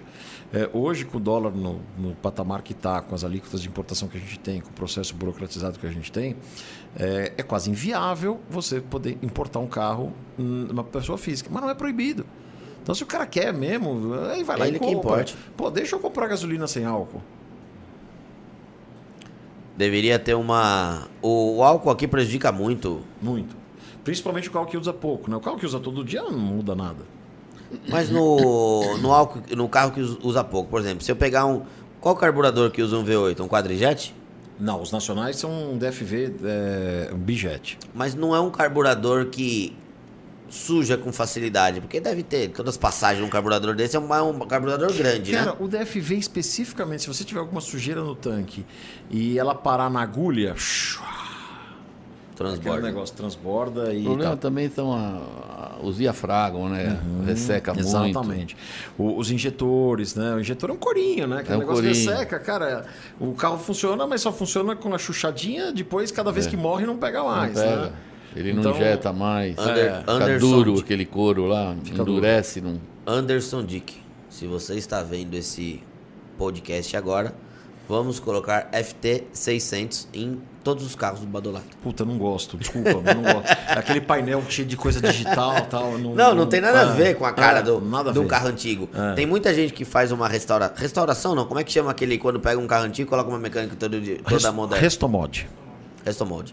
É, Eu, particularmente, não gosto, porque não tem nada a ver com a comunicação do carro. Eu acho lindo um perfil de um muscle car, de um Barracuda. Vai colocar um motor injetado. ali. Eu não tenho nada contra injeção. Eu gosto. Meus carros turbinados são todos. Acabamos de falar Meus que os carros dos anos 90 são legais porque são injetados, porque é tudo limpinho, tudo lisinho. Mas não dá pra misturar as coisas, sabe? Não dá pra você pegar um um Gol quinta um Up TSI e querer colocar um motor com umas Weber deitadas, sei lá, não- eu, não, eu não gosto desse tipo de, de troca de, de tecnologias. Eu acho que cada carro no seu, no seu tempo. É isso aí. E você começou a falar dos carros dos anos 90. Aí você tá falando da minha época. Tá. Aí eu posso falar que eu Cara, assim, Já eu não, tenho, eu não tenho nenhum carro específico dos anos 80, 90 que eu sou apaixonado, mas eu tenho uma, eu tenho assim uma lembrança muito boa daquela enxurrada de carros que foram no começo dos anos 90, né? É, quando as importações reabriram após quase 15 anos proibidas, né? É, inicialmente veio muito pouca coisa, né? a, a alíquota de importação era 70%, isso em cascata, com SMS, IPI. Era inviável, chegava a Alfa 64 a 110 mil dólares, né? o, Saab, é, o Saab 9000 a 130 mil dólares, era uma coisa descomunal. Se você atualiza isso com a inflação americana, é, cara, um absurdo, né? era cinco vezes o valor do carro. Cara, lá, era né? uma coisa bizarra, né? Mas Isso ela que tinha... na época era um por um, né? A gente tá falando Não. 90 e pouco. Não era nem real ainda. Não, não, Ficou era um pré-real. pré-real. Era pré-real, É, era pré-real. o Ficou um por um. real, né? É, ficou um por um a partir de 94, que depois até virou 0,85 É. para um, né? Mas também não foi muito tempo que, que durou isso. É, depois caiu a paridade, né, quem tinha os contratos em, em- em- em dólar dançou, né? É, mas aí o que acontece? Aí a- as alíquotas iam caindo, mas mesmo assim começou a pingar umas coisas tal. Com o advento do plano real, é, o poder de compra aumentou, né? Porque você deixava de ter inflação comendo o seu, o seu dinheiro todo. Eu cansei de meu dia que meu pai recebia, todo mundo pro Carrefour. É, a maior, o maior hedge que você tinha contra a inflação era um monte de carrinho de supermercado. Comprava tudo, porque amanhã era mais caro, depois mais caro. É. Cara, a gente viveu com uma inflação de 80% ao mês, que é 2% ao Verdade. dia, né? De quanto em quanto tempo que cortava o zero do nosso dinheiro? Ah, quando precisava, não É, era? quando, é, quando ficava chegava muito- uma hora, era uma montanha de dinheiro, então Ah, cortava. Quando não cabia na nota, É. mais você cortava. O cara que ficava mudando o preço no supermercado, ele não parava de trabalhar, né? Não parava. Chegava no final do corredor, ele já tinha que voltar pro começo, É, atualizando era todo valores. dia- Po- Posso contar uma coisa feia que eu fiz em 1984? Você mudou a etiqueta no supermercado? Não, nunca fiz isso. Não, jamais faria. Fiz uma coisa mais inteligente.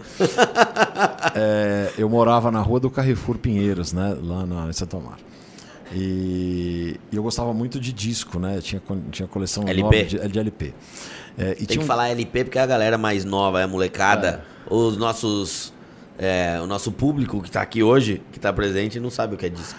Bom, eh, tinha um LP duplo do Scorpions chamado Tokyo Tapes, que eu era louco pra comprar. Só que era muito caro, era um LP duplo, né? E aí me deu aquele estalo no jovem Badolinhas, no auge dos seus 14 anos, né?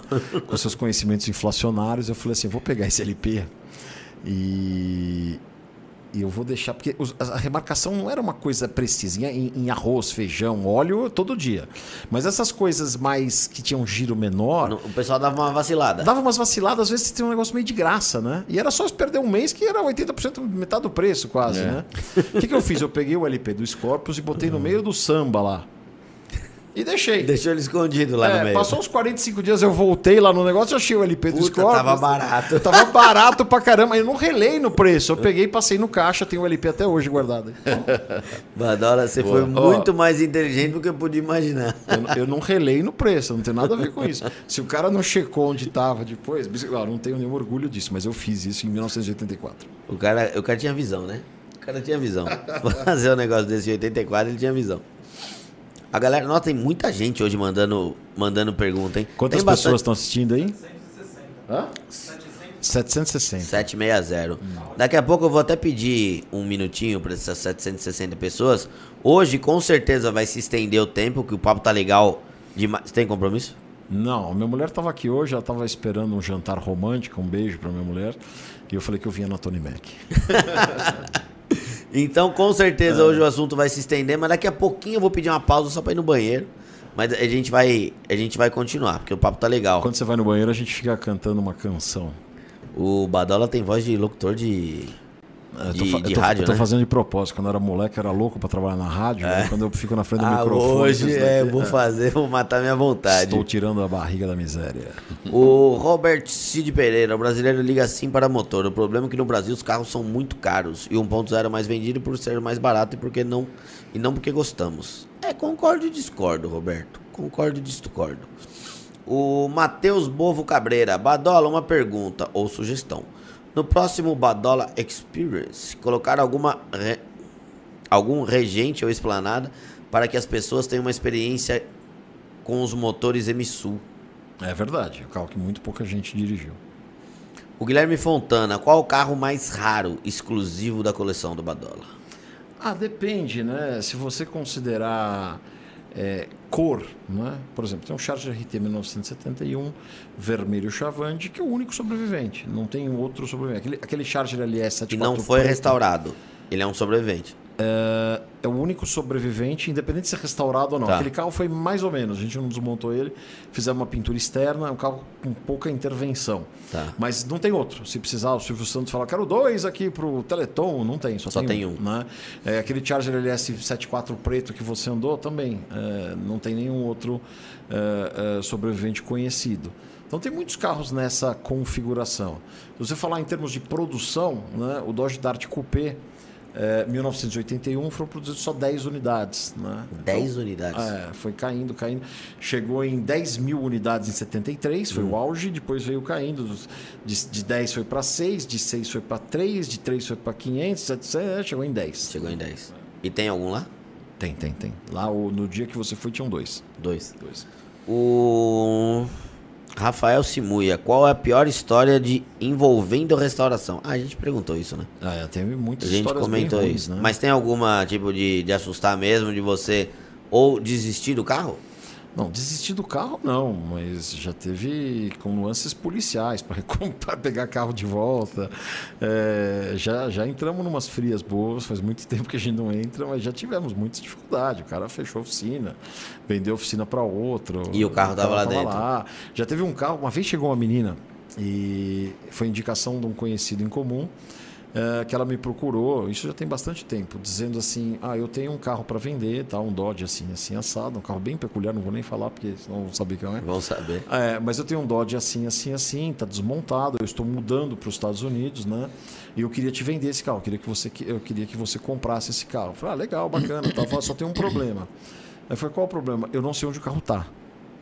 Eu falei, como é que é? Eu não sei onde o carro tá. O carro tá numa oficina, mas eu não sei qual. Uma oficina aqui em São Paulo tem um.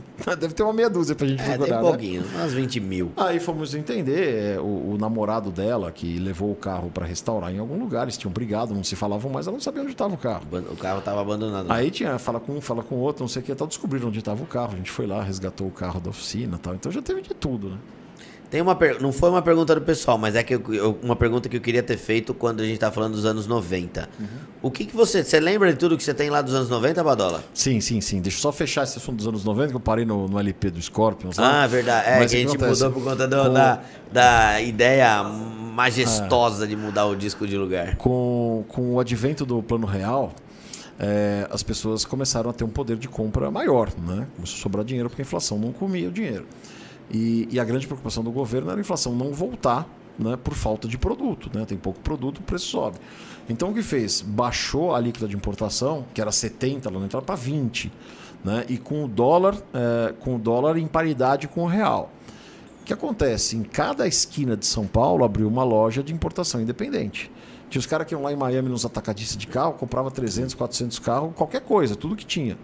E aí, de um dia para o outro, a gente que mora, vivia num mercado modorrento que não acontecia nada, de um dia para o outro, a gente que gostava de carro andava lá na Cidade Jardim, na 9, na 9 de julho e tal, começava a ver um monte de carro que nunca viu na vida. E saía correndo para ler o emblema porque não sabia o que, era. carro é esse? É, e a mesmo carro, às vezes, vinha com duas, três versões diferentes de mercados diferentes, né? Então, por exemplo, se tinha um Ford Mondeo, é, ele, ele tinha o Ford Mondeo como Ford Mondeo, é, como, como, como Mercury Mystique ou como Ford Contour, que um para o mercado americano, outro para o mercado... Era o mesmo carro, mas com três caras diferentes, com três... É, era tudo ao mesmo tempo no mesmo lugar, né? E, e, cara, era uma loucura. A gente saía na rua, cara, que carro é esse? E aí eu tenho muita coisa que, que, que, reflete essas coisas pitorescas que a gente viu nos anos 90. Tanto alguns carros que eu acho que eu tenho, porque eu acho legal, e alguns carros que são realmente muito bizarros. Por exemplo, você viu aquele Rover 620, né? É, o, o, o, cara trouxe um Rover, um Rover 1995, um Rover 620, com um volante do lado esquerdo, né? Rover 620 com um volante do lado direito, vendia na Inglaterra. É, Rover 620 com um volante do lado esquerdo, é, deve ter feito alguma meia dúzia para vender no resto da Europa. É, um carro que hum, a Rover já estava em total decadência, então o carro é basicamente um acorde com uma carroceria Rover, né? Então ele é todo toda, Honda, né? Ele é todo, ele é todo Honda. Honda.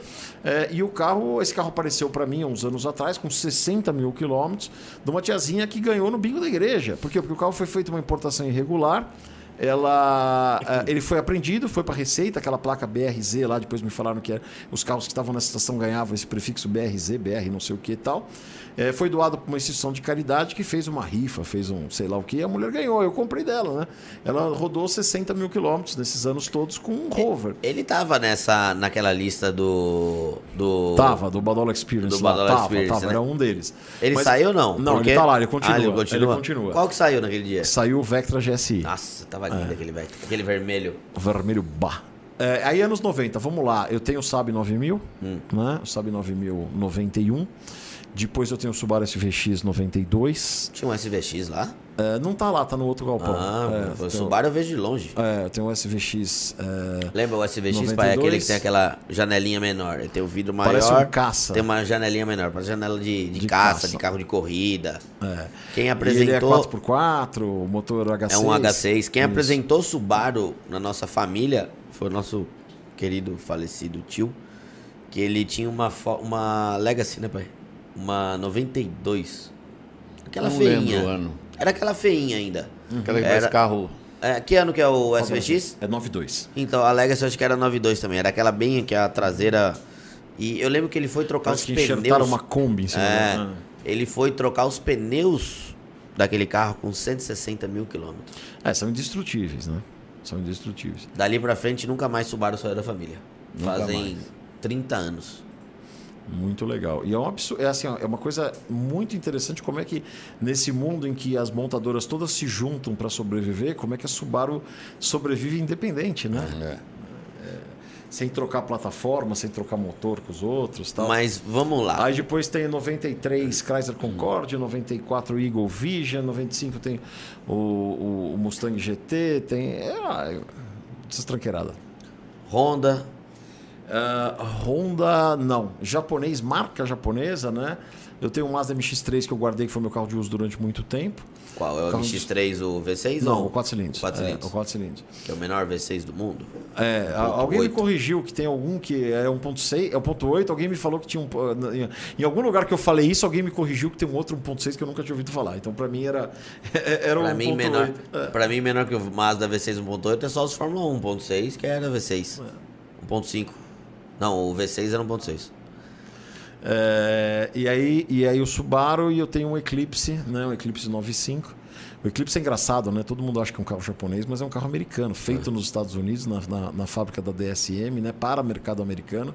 E no Japão mesmo só vendia em uma rede de concessionária Mitsubishi. Né? Não, não, era um carro, não era um carro comum no Japão, o Eclipse de segunda geração. Então todo mundo foi enganado esse tempo todo. Ah, o cara assistiu Velozes e Furiosos, Achou tatuou, que era tudo japonês. Tatuou Nishi, sushi, não sei o que, tal, tal, tal, dançou. Ai, Badola. É... Cadê? O Renato Fonseca perguntou: o que você não gosta que façam com seus carros? Você tem toque de alguma coisa? O toque eu sei que tem. Cara, sabe uma coisa falar? que eu não gosto? Ah. Você viu que eu sou muito desprendido com os meus carros. Mas tem gente, gente de, de nível, de nível automotivo elevado, né? Hum. É, que vai lá e. quer bater nas latas pra ver. Ei, esse que era lata, hein? E dá cada porrada no carro, cara. Isso eu fico louco, né? Porque tá, tá, isso que era lata, era, né? Porque agora não é mais, né? Essas porradas que você Mas deu. fala pra galera o toque que você tem também. Qual a gente, ah, a gente tava gravando lá, cadê o Badola? Lá foi lá. A dos fechar, capôs. fechar o capô É, eu não carro. gosto de carro com o capô encostado. O capô tem que estar fechado. Mas o maior toque é com emblema, né? É, emblema, Alinhado, você fala? É, emblema levemente fora do lugar. Pode ser o carro mais zero do mundo. Pra mim, fundiu, né? E, E, já você- comprei carro ruim, mas que tava com os emblemas intactos no lugar que a fábrica colocou e nunca ninguém mexeu. Mas você sabe também que nesse toque de você fechar com o capô, misturado com o que você não gosta do cara vir bater no capô, você só consegue fechar o capô dos seus carros daquele jeito porque tem lata de verdade, né? Ah, sim, senão tem que soltar. É, carro, tem que soltar. Carro com paninho tem que ir lá e soltar. Carro de hoje em dia, você forçou um pouquinho. De hoje em dia, não, de muito tempo. De, dos anos 90. Você ama- forçou um pouquinho o capô pra fechar, você tá amassando o capô. Amassa mesmo. Ali não, ali não tem como. O Paulo Cars perguntou: Belo podcast, Gui. Só avisa o Badola que é sempre bom e nunca é demais ouvir suas histórias. Um abraço pro Paulo. O Paulo tava lá no Badola Experience no sábado, né? E vocês estão falando de desprendimento, né? É. Ele foi com, com o Porsche Cayman S dele e todo mundo andou na pista também. Ah, é? lá, é uma delícia o carro Nossa, o dele. Cayman é um kart. abraço pro- é um kart. É um kart. E daí ele colocou aqui, o PS, libera o slot da oficina pra reformar meu Corsa GSI. Ah, isso é pra mim. Achei que era pro Badola. Um abraço a todos. Não, o Caimanzinho S, nossa senhora. É que eu já, que nem, eu, um Cayman S eu acho um, uma- um carrinho show de bola, um kartzinho. Mas eu já morro de vontade de turbinar um carro desse. Mania, É, esse é né? o novo que é turbinado, né? A geração mais, mais nova, que já vem turbo de fábrica. O Antônio Irineu da Silva, Badola. Ah, O Badola nunca foi fã de Ford Maverick? Cara, a gente tá fazendo agora, mas quando era moleque, não. A gente é, era meio assim, tinha Dodge Opala e... Tem até uma camisa que a gente faz lá, né? A SS6 RT-GT, né? É a camisa quase oficial do canal no- do último ano. São as três siglas dos, dos carros esportivos nacionais dos anos 70. Mas era, tinha muito esse negócio de... Ah, eu gosto de Dodge, eu não gosto de Maverick. É, você fala com o pessoal mais Parecia uma assim. competição, parecia um Palmeiras e Corinthians. Ah, esse era Palmeiras e Corinthians pra caramba. Hoje não, né? Hoje a gente acha legal. Aí Tem um Maverick, tem um Maverick GT 75 branco Nevasca, estamos fazendo um, é, um monte de coisa aí, tem um monte de conteúdo. Que foi os melhores vídeos que a gente fez nos últimos tempos foi do, do Maverick, do Maverick 75 quatro portas V8, né? Um carro muito íntegro, mas que ele apodrecia desde novo. Ele tinha um problema meio crônico de, de, de podre, De né? falta de proteção né, na chapa. É, exatamente. Né? E a gente Meu tá pai fazendo- falava isso dos Fusca, né? Quando a DKV virou Volkswagen na concessionária. Não, Que carro que tinha- você falava que tinha- vinha? Era o da, da Volkswagen. Era o Carmanguia. Aquele Carmanguia. O TC? Qual? TC? Não. Eu lembro que meu pai falava que tinha uns carros Tinha, que acho que vinha... era um Carmanguia, não É, me lembro mas às qual era o vezes- modelo. Acho que o TC era. É, às vezes tem Que carros apodrecia, carro novo, É. dentro da garantia apodrecia todo. Paralama, porta, impressionante. O meu pai teve um Opala 70, comprado em 71, né? um Opala de luxo Grená 3800, que fazia funilaria todo ano. Foi fazer a funilaria do ano. Né? O carro que desde novo apodrecia. Badola, deixa eu fazer uma pergunta. Você tá bem? Tá legal? Quer dar uma pausa? Eu Vamos. preciso fazer um... Uma Então pausinha. vai lá, eu continuo falando com o teu pai. Manda ver, manda Vamos lá, ver. vamos lá, vamos Cinco lá. minutinhos, dois minutinhos eu tô de volta. Vamos, vamos puxar até as 10h30? Mais, mais uma meia hora?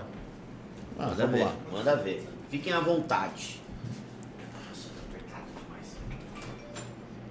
Mas é, esse carro que apodrecia, eu não me lembro bem Ah. que. Eu sei Deixa que era um carro da Volkswagen. Deixa eu puxar aqui as, as... Mas às vezes, Toninho, era uma época, um lote que veio que... Depois parece que andaram falando que foi um navio que trouxe chapa e que entrou água nesse navio Ó, para justificar. O, o, o Weasley Muniz está dizendo que é o Zé do Caixão. Não, não era o Zé do Caixão. Weasley Era Muniz mais não era do antigo. Caixão. Mais antigo. É, que mais, que mais, que mais? Acho que era o TC mesmo que Aí, você ó, o falou. Cauã Barbosa tá falando que tem uma história que as chaparias caíram no mar. Eu acho que é lenda, isso eu já escutei. É, eu também, vezes, eu acho vi. que é- eu Talvez que é- justificar. eu acho que é lenda, né? É, Badola, você que gosta de Dodge, não pense em restaurar um caminhão ou picape Dodge Fargo 1951. Cara, se aparecesse alguma coisa legal, que fizesse sentido, que tivesse alguma história relevante, por que não, né? Mas nunca, não foi uma coisa que eu, que eu, fui, que eu fui atrás para fazer, né? É...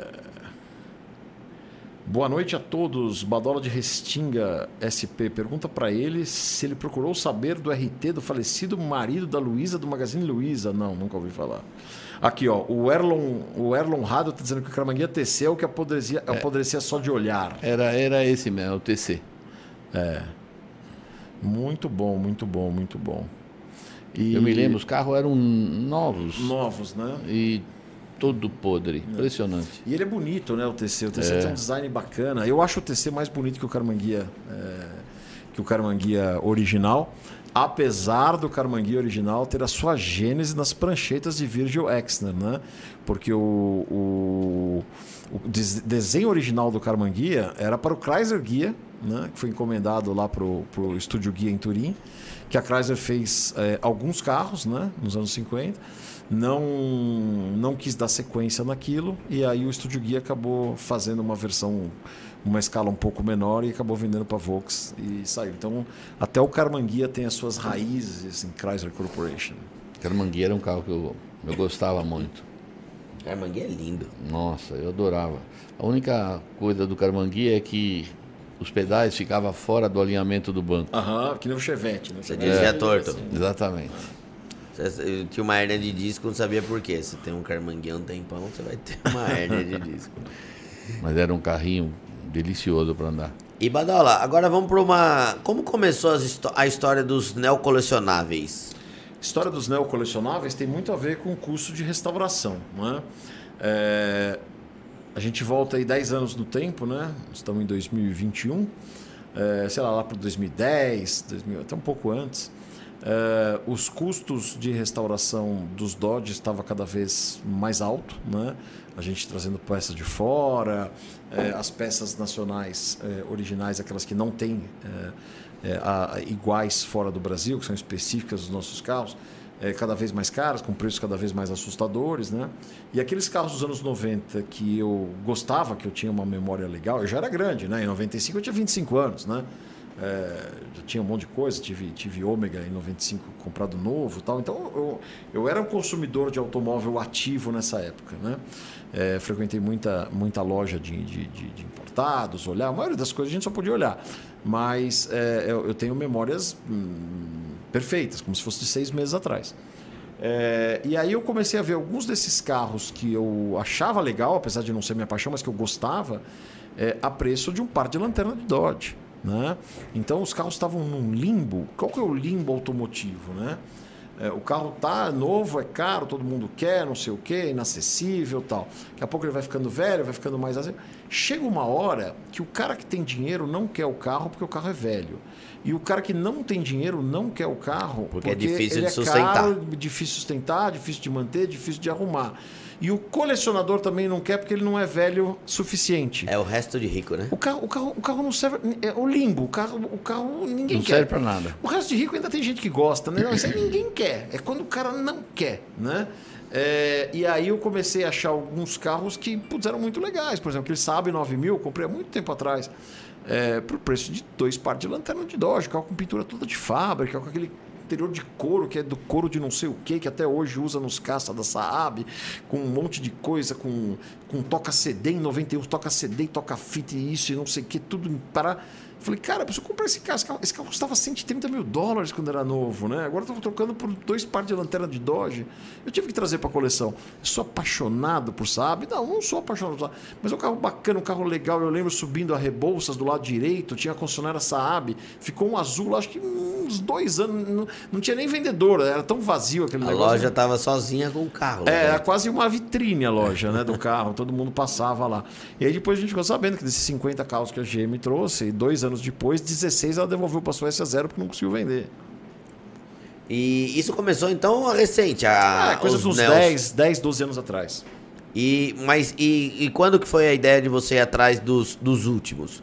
O último Opala, última Caravan, então. aquela foto emblemática que tem saindo da fábrica, uhum. que você tem lá dentro da, É. dentro do seu museu. É, foi meio, meio sem querer. Eu, eu procurei durante 15 anos o último Dodge Dart, né? Tem história no meu primeiro livro, as pesquisas que a gente fez, não sei o que, então chegamos no chassi 93008.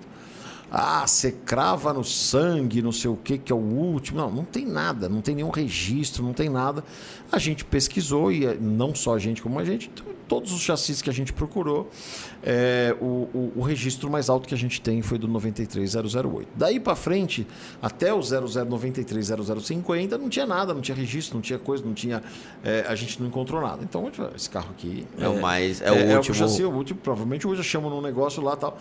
E para mim foi uma satisfação muito grande conseguir trazer esse carro para a coleção e restaurar ele. Um carro que estava no estado deplorável, né? tem foto aí. Ele, ele tinha um Santo Antônio dentro. O cara participava de um show de manobras automotivas chamado Fire Night.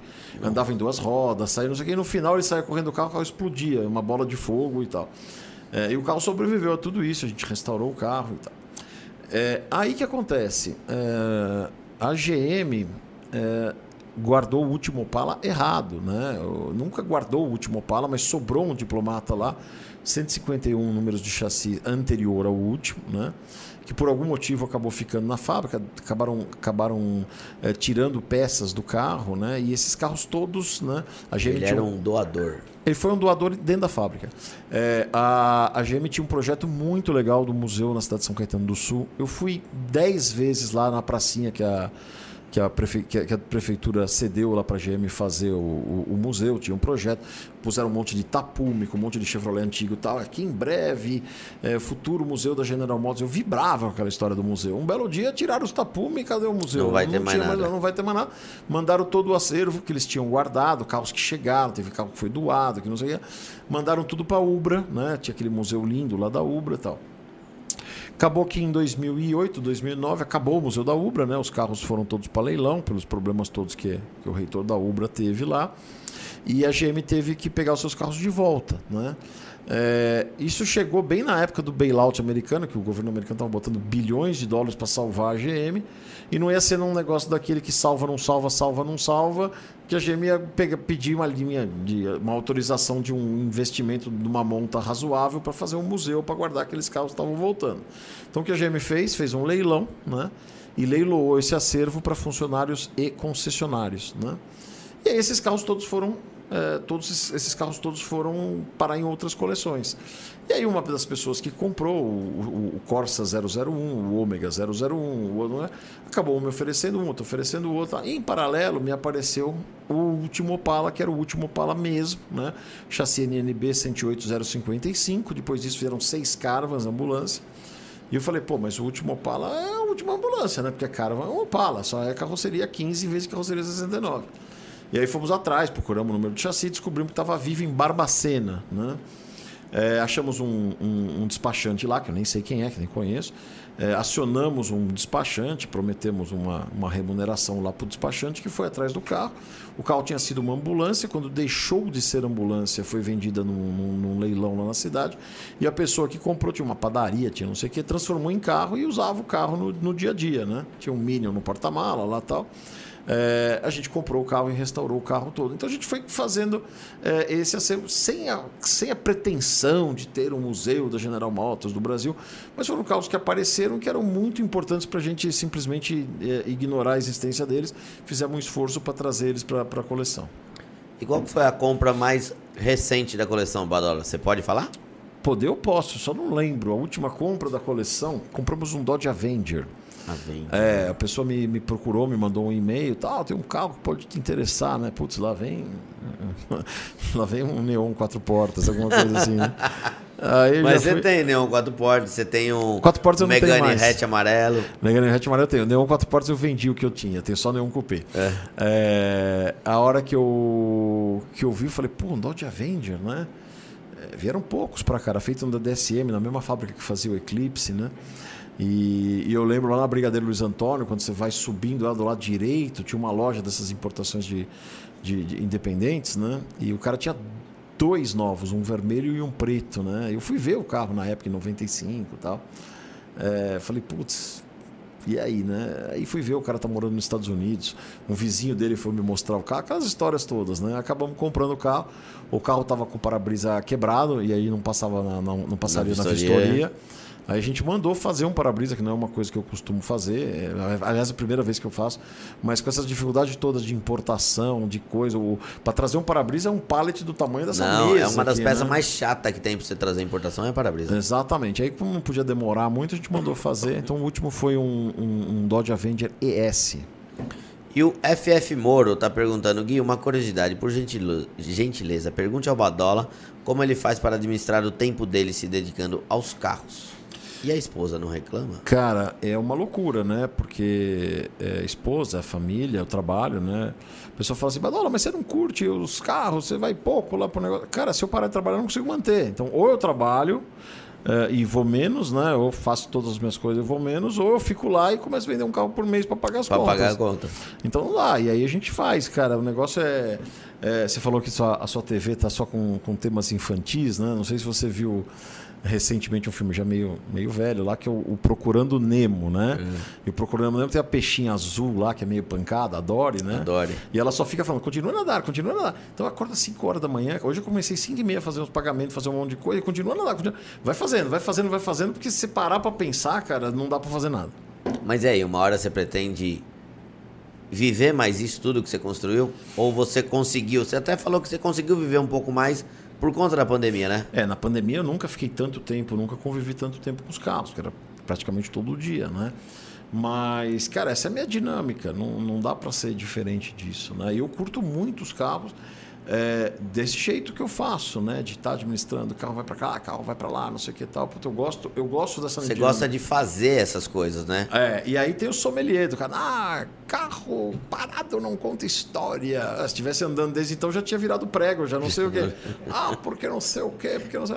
Cara, tanta gente querendo, querendo, querendo é, dar pitaco no jeito. Cada um curte o carro do jeito que quer. O cara quer ter o carro na sala dele, tem o carro na sala, passa o carro dele. O cara, em vez de pôr um, pôr um telão, em vez dele, dele comprar um sofá, cara, ele põe o carro dele, assiste como se estivesse num drive nos Estados Unidos.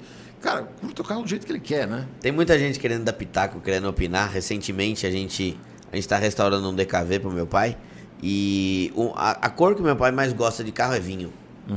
A gente teve uma D20 que a gente viajava todo mundo vim, junto, vermelho Manila, aquele bem vinho, bem Vinho, bem bordô escuro, né? mesmo.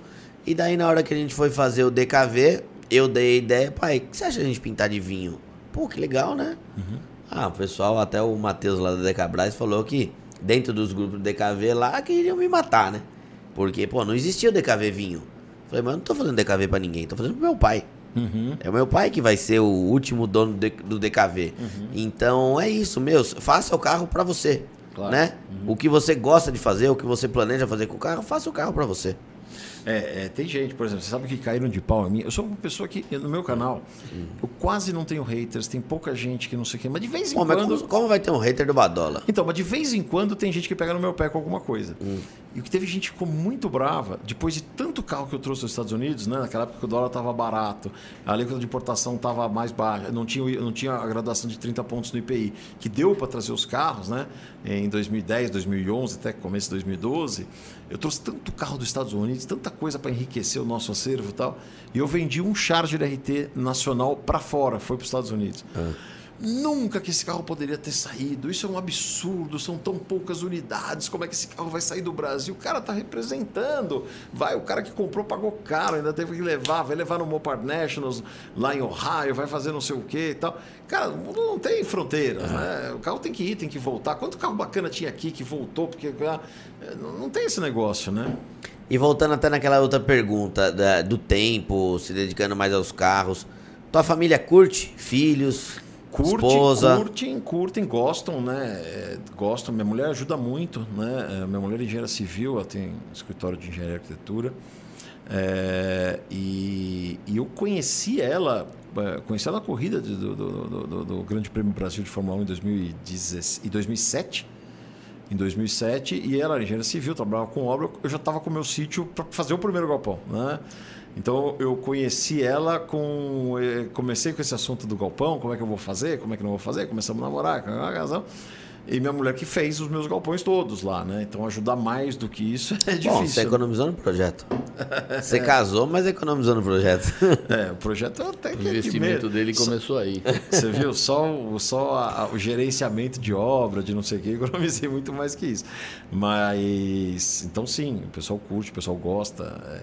É, é- é um gostar diferente do nosso, Sim, né? sim, não é sim. aquele negócio, putz, achei a cor, não sei o que, aquela coisa meio psicopata. É, meio Mas psicopata. Mundo gosta. Meu pai e meu irmão falam de mim, pô, o Gui é meio louco, porque eu- meus gostos são diferentes. Uhum. Pô, me dá um carro zero quilômetro. Falo, Nossa, mas que, que bosta. Não, não, não é a minha cara. Pô, eu, eu, eu prefiro o carro que era da minha época, que eu posso fazer alguma coisa, deixar ele melhor, trazer uma versão, minha Forester, que eu ando no dia a dia. Eu quis construir uma versão que nunca veio pro Brasil, que é uma STI. Então eu pintei ela de Blumica, quero deixar ela com a potência de uma, de uma STI, porque não vinha pro Brasil. A gente está chegando ao final. Eu vou ler mais algumas perguntas aqui, mas a gente vai ter que realmente encerrar. Porque o, o- quando o papo é bom, meu, flui fácil. Aham. Dava para ficar aqui até manhã de manhã numa boa. A gente volta. É isso aí, mas fica aquela vontade do quero mais para trazer. Aí a gente traz um tema mais específico. Vamos falar de um carro em si, do Barracuda. Ou se não, daquela SRT10. Que eu nunca, Aham. eu nunca imaginei ver um carro daquela de perto. Eu vi uma com 2.600 milhas. De 2.200 milhas. 2.200 milhas. Meu pai do céu. O que, que é aquilo? Então deixa eu ler umas perguntas. O Paulo Rogério pede pro Badola contar a história do Chrysler New Yorker Nossa 1995 Senhora. da Embaixada do Canadá, que foi a leilão. Cara, eu vou tentar cortar, vou tentar contar essa história curta, né? Mas é, 1909, é, meados dos anos, nos anos 90, começo dos anos 90, eu ia, eu ia, estava na GV na, na 9 de julho e eu vinha de Santo Amaro, pegava Santo Amaro, pegava, subia 9 de julho, todo, todo dia não, mas com muita frequência eu cruzava com um Chrysler, é, um Chrysler LHS, né? Aquele Chrysler igual os, os, os, os- o Vision tal, só que a versão comprida, gigante, com aquela corcova que parece um cupim de boi e tal. E era um carro verde do consulado do Canadá. E eu era louco por aquele carro, achava lindo, mas era coisa absolutamente inacessível. É, pula 20 anos, né? 20 anos para frente, eu trabalhava numa empresa que era dentro de um conglomerado bancário. E, e esse carro estava em leilão né, desse banco, estava indo para leilão tal. E o Rogério eu conheço, o Rogério tem uns Dodge espetaculares, tem uns carros muito legais. Conheço o Rogério há muito tempo, né? O Rogério mora em Jundiaí.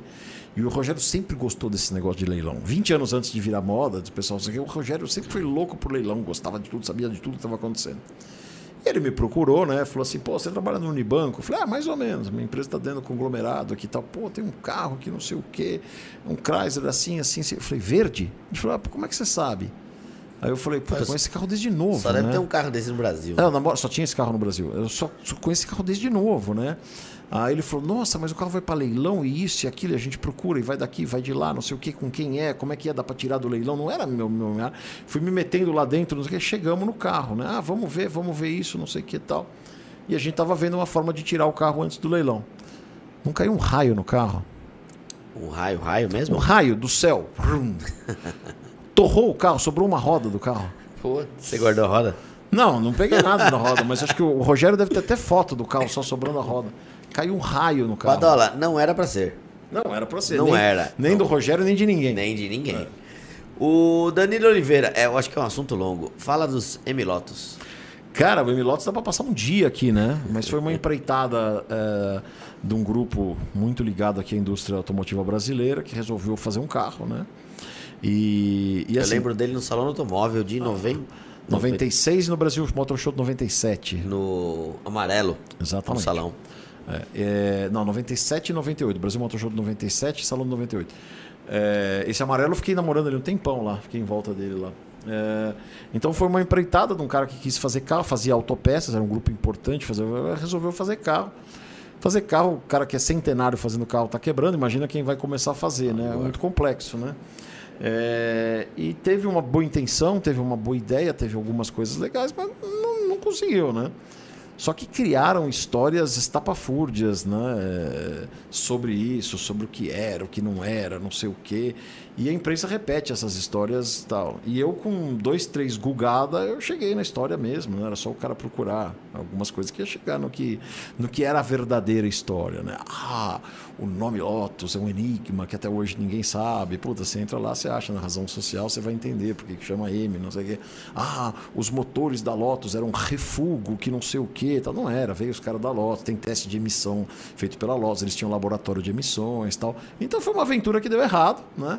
É, mas que tem uma história muito legal e se criou toda uma, uma lenda em cima disso. Né? Badola, para encerrar, e aí eu vou agradecer a galera demais que acompanhou, são duas horas e meias aqui, conversando com esse cara que, meu, realmente é uma sumidade do conhecimento que tem do mundo, do mercado automotivo nacional e internacional. Ah, agora, no final? Ah, bateu um pico de 800 pessoas. Queria agradecer a todo mundo, grande parte com certeza dos, do público do Badola que está aqui e quem não é, que não é do, do público dele, começa a seguir o canal agora. Para encerrar, qual o pior carro que o Badola dirigiu? O pior carro que eu tive foi um DU Espero 1997. Pô, motor do Monza. Que eu comprei zero quilômetros, eu fiquei 17 vezes na rua. E eu peguei o manual, né? O Motor importador do Monza, não não é? resolvia. É, ele tem uma Mecânica do carroceria Monza. meio Monza, meio Vectra A e tal. É. É, o carro bonito, design Bertone e tal. Você lembra qual que é, pai? A gente chamava de Espero. É. Você Ah, lembra? me lembro, Espero que um dia exploda É, esse a gente chamava de Espero. Pô, É, mas eu. Era um carro que- É que o Badola realmente falou eu- meio importado ali, não deu pra entender. Eu fiquei, eu fiquei 17 vezes na rua com ele. Eu peguei o, o telefone do atendimento ao consumidor na capa do, na contracapa do negócio e mandei um fax de 40 páginas para Coreia, um fax, hein, pessoal? Acabou Era- a bobina. Era um papel que saía lá, tal, contando toda a minha epopeia, né? No dia seguinte, o importador me liga desesperado, que acho que os coreanos arrancaram a orelha dele. E falaram, não, vamos resolver o seu problema, vamos resolver o seu problema. E mandaram um carro reserva, né? Um outro, um e outro chegou um outro, 95. O meu era 97, mandaram um 95 completinho, com teto, roda, eh, interior de couro. 97 era mais pelado. E aí no dia seguinte chegou um cara de avental branco, DU Motors, não sei o que, eu sou automóvel, nós vamos resolver, eu sou técnico de não sei o que lá, papapá. Me deixaram esse vinho grenado, do jeito que o senhor gosta. Eh, e naquela noite eu fui num show no Dama Choque aqui em Pinheiros, né? Ficou na rua. É, e aí eu fui levar um amigo meu lá em cima, na, na, na, na Heitor Penteado lá, e fiquei na rua com o carro reserva. né? Não dava sorte com esse carro. Não, não dei sorte. Alguém vai falar, ah, mas eu tenho um com 800 mil quilômetros. Pois é, eu não tive sorte. Não, mas era um carro que a maioria não gostava. Mas era a mecânica GM. Era um, carro, era, um, mecânica- era um carro, um bom projeto, mal executado. É. A indústria coreana estava ainda engatinhando, né? Queria agradecer a todo mundo, mais uma vez, todo mundo que acompanhou o canal, acompanhou todo esse bate-papo, esse bate-papo com o grande Badolato. Agradecer ao Badola. Muito obrigado pelo convite, ter levado a gente no museu, ter proporcionado tudo aquilo pra gente, que realmente eu jamais achei que viria alguma coisa daquilo de perto aqui no Brasil. Ter podido levar meu pai, que eu andei de barracuda junto com meu pai, que foi bom demais. Agradecer meu pai que tá aqui hoje, para me dar uma força, meu irmão tá meio gripado em casa, mas meu pai veio aqui e representou. Ele que viveu muito mais essa época do que eu. Isso aí, eu que agradeço a oportunidade aí. Um abraço a todos e até a próxima. Até. Tchau. Se Deus quiser. Tchau. Você ouviu o podcast da Tony Mac, um bate-papo para quem gosta e entende de carro.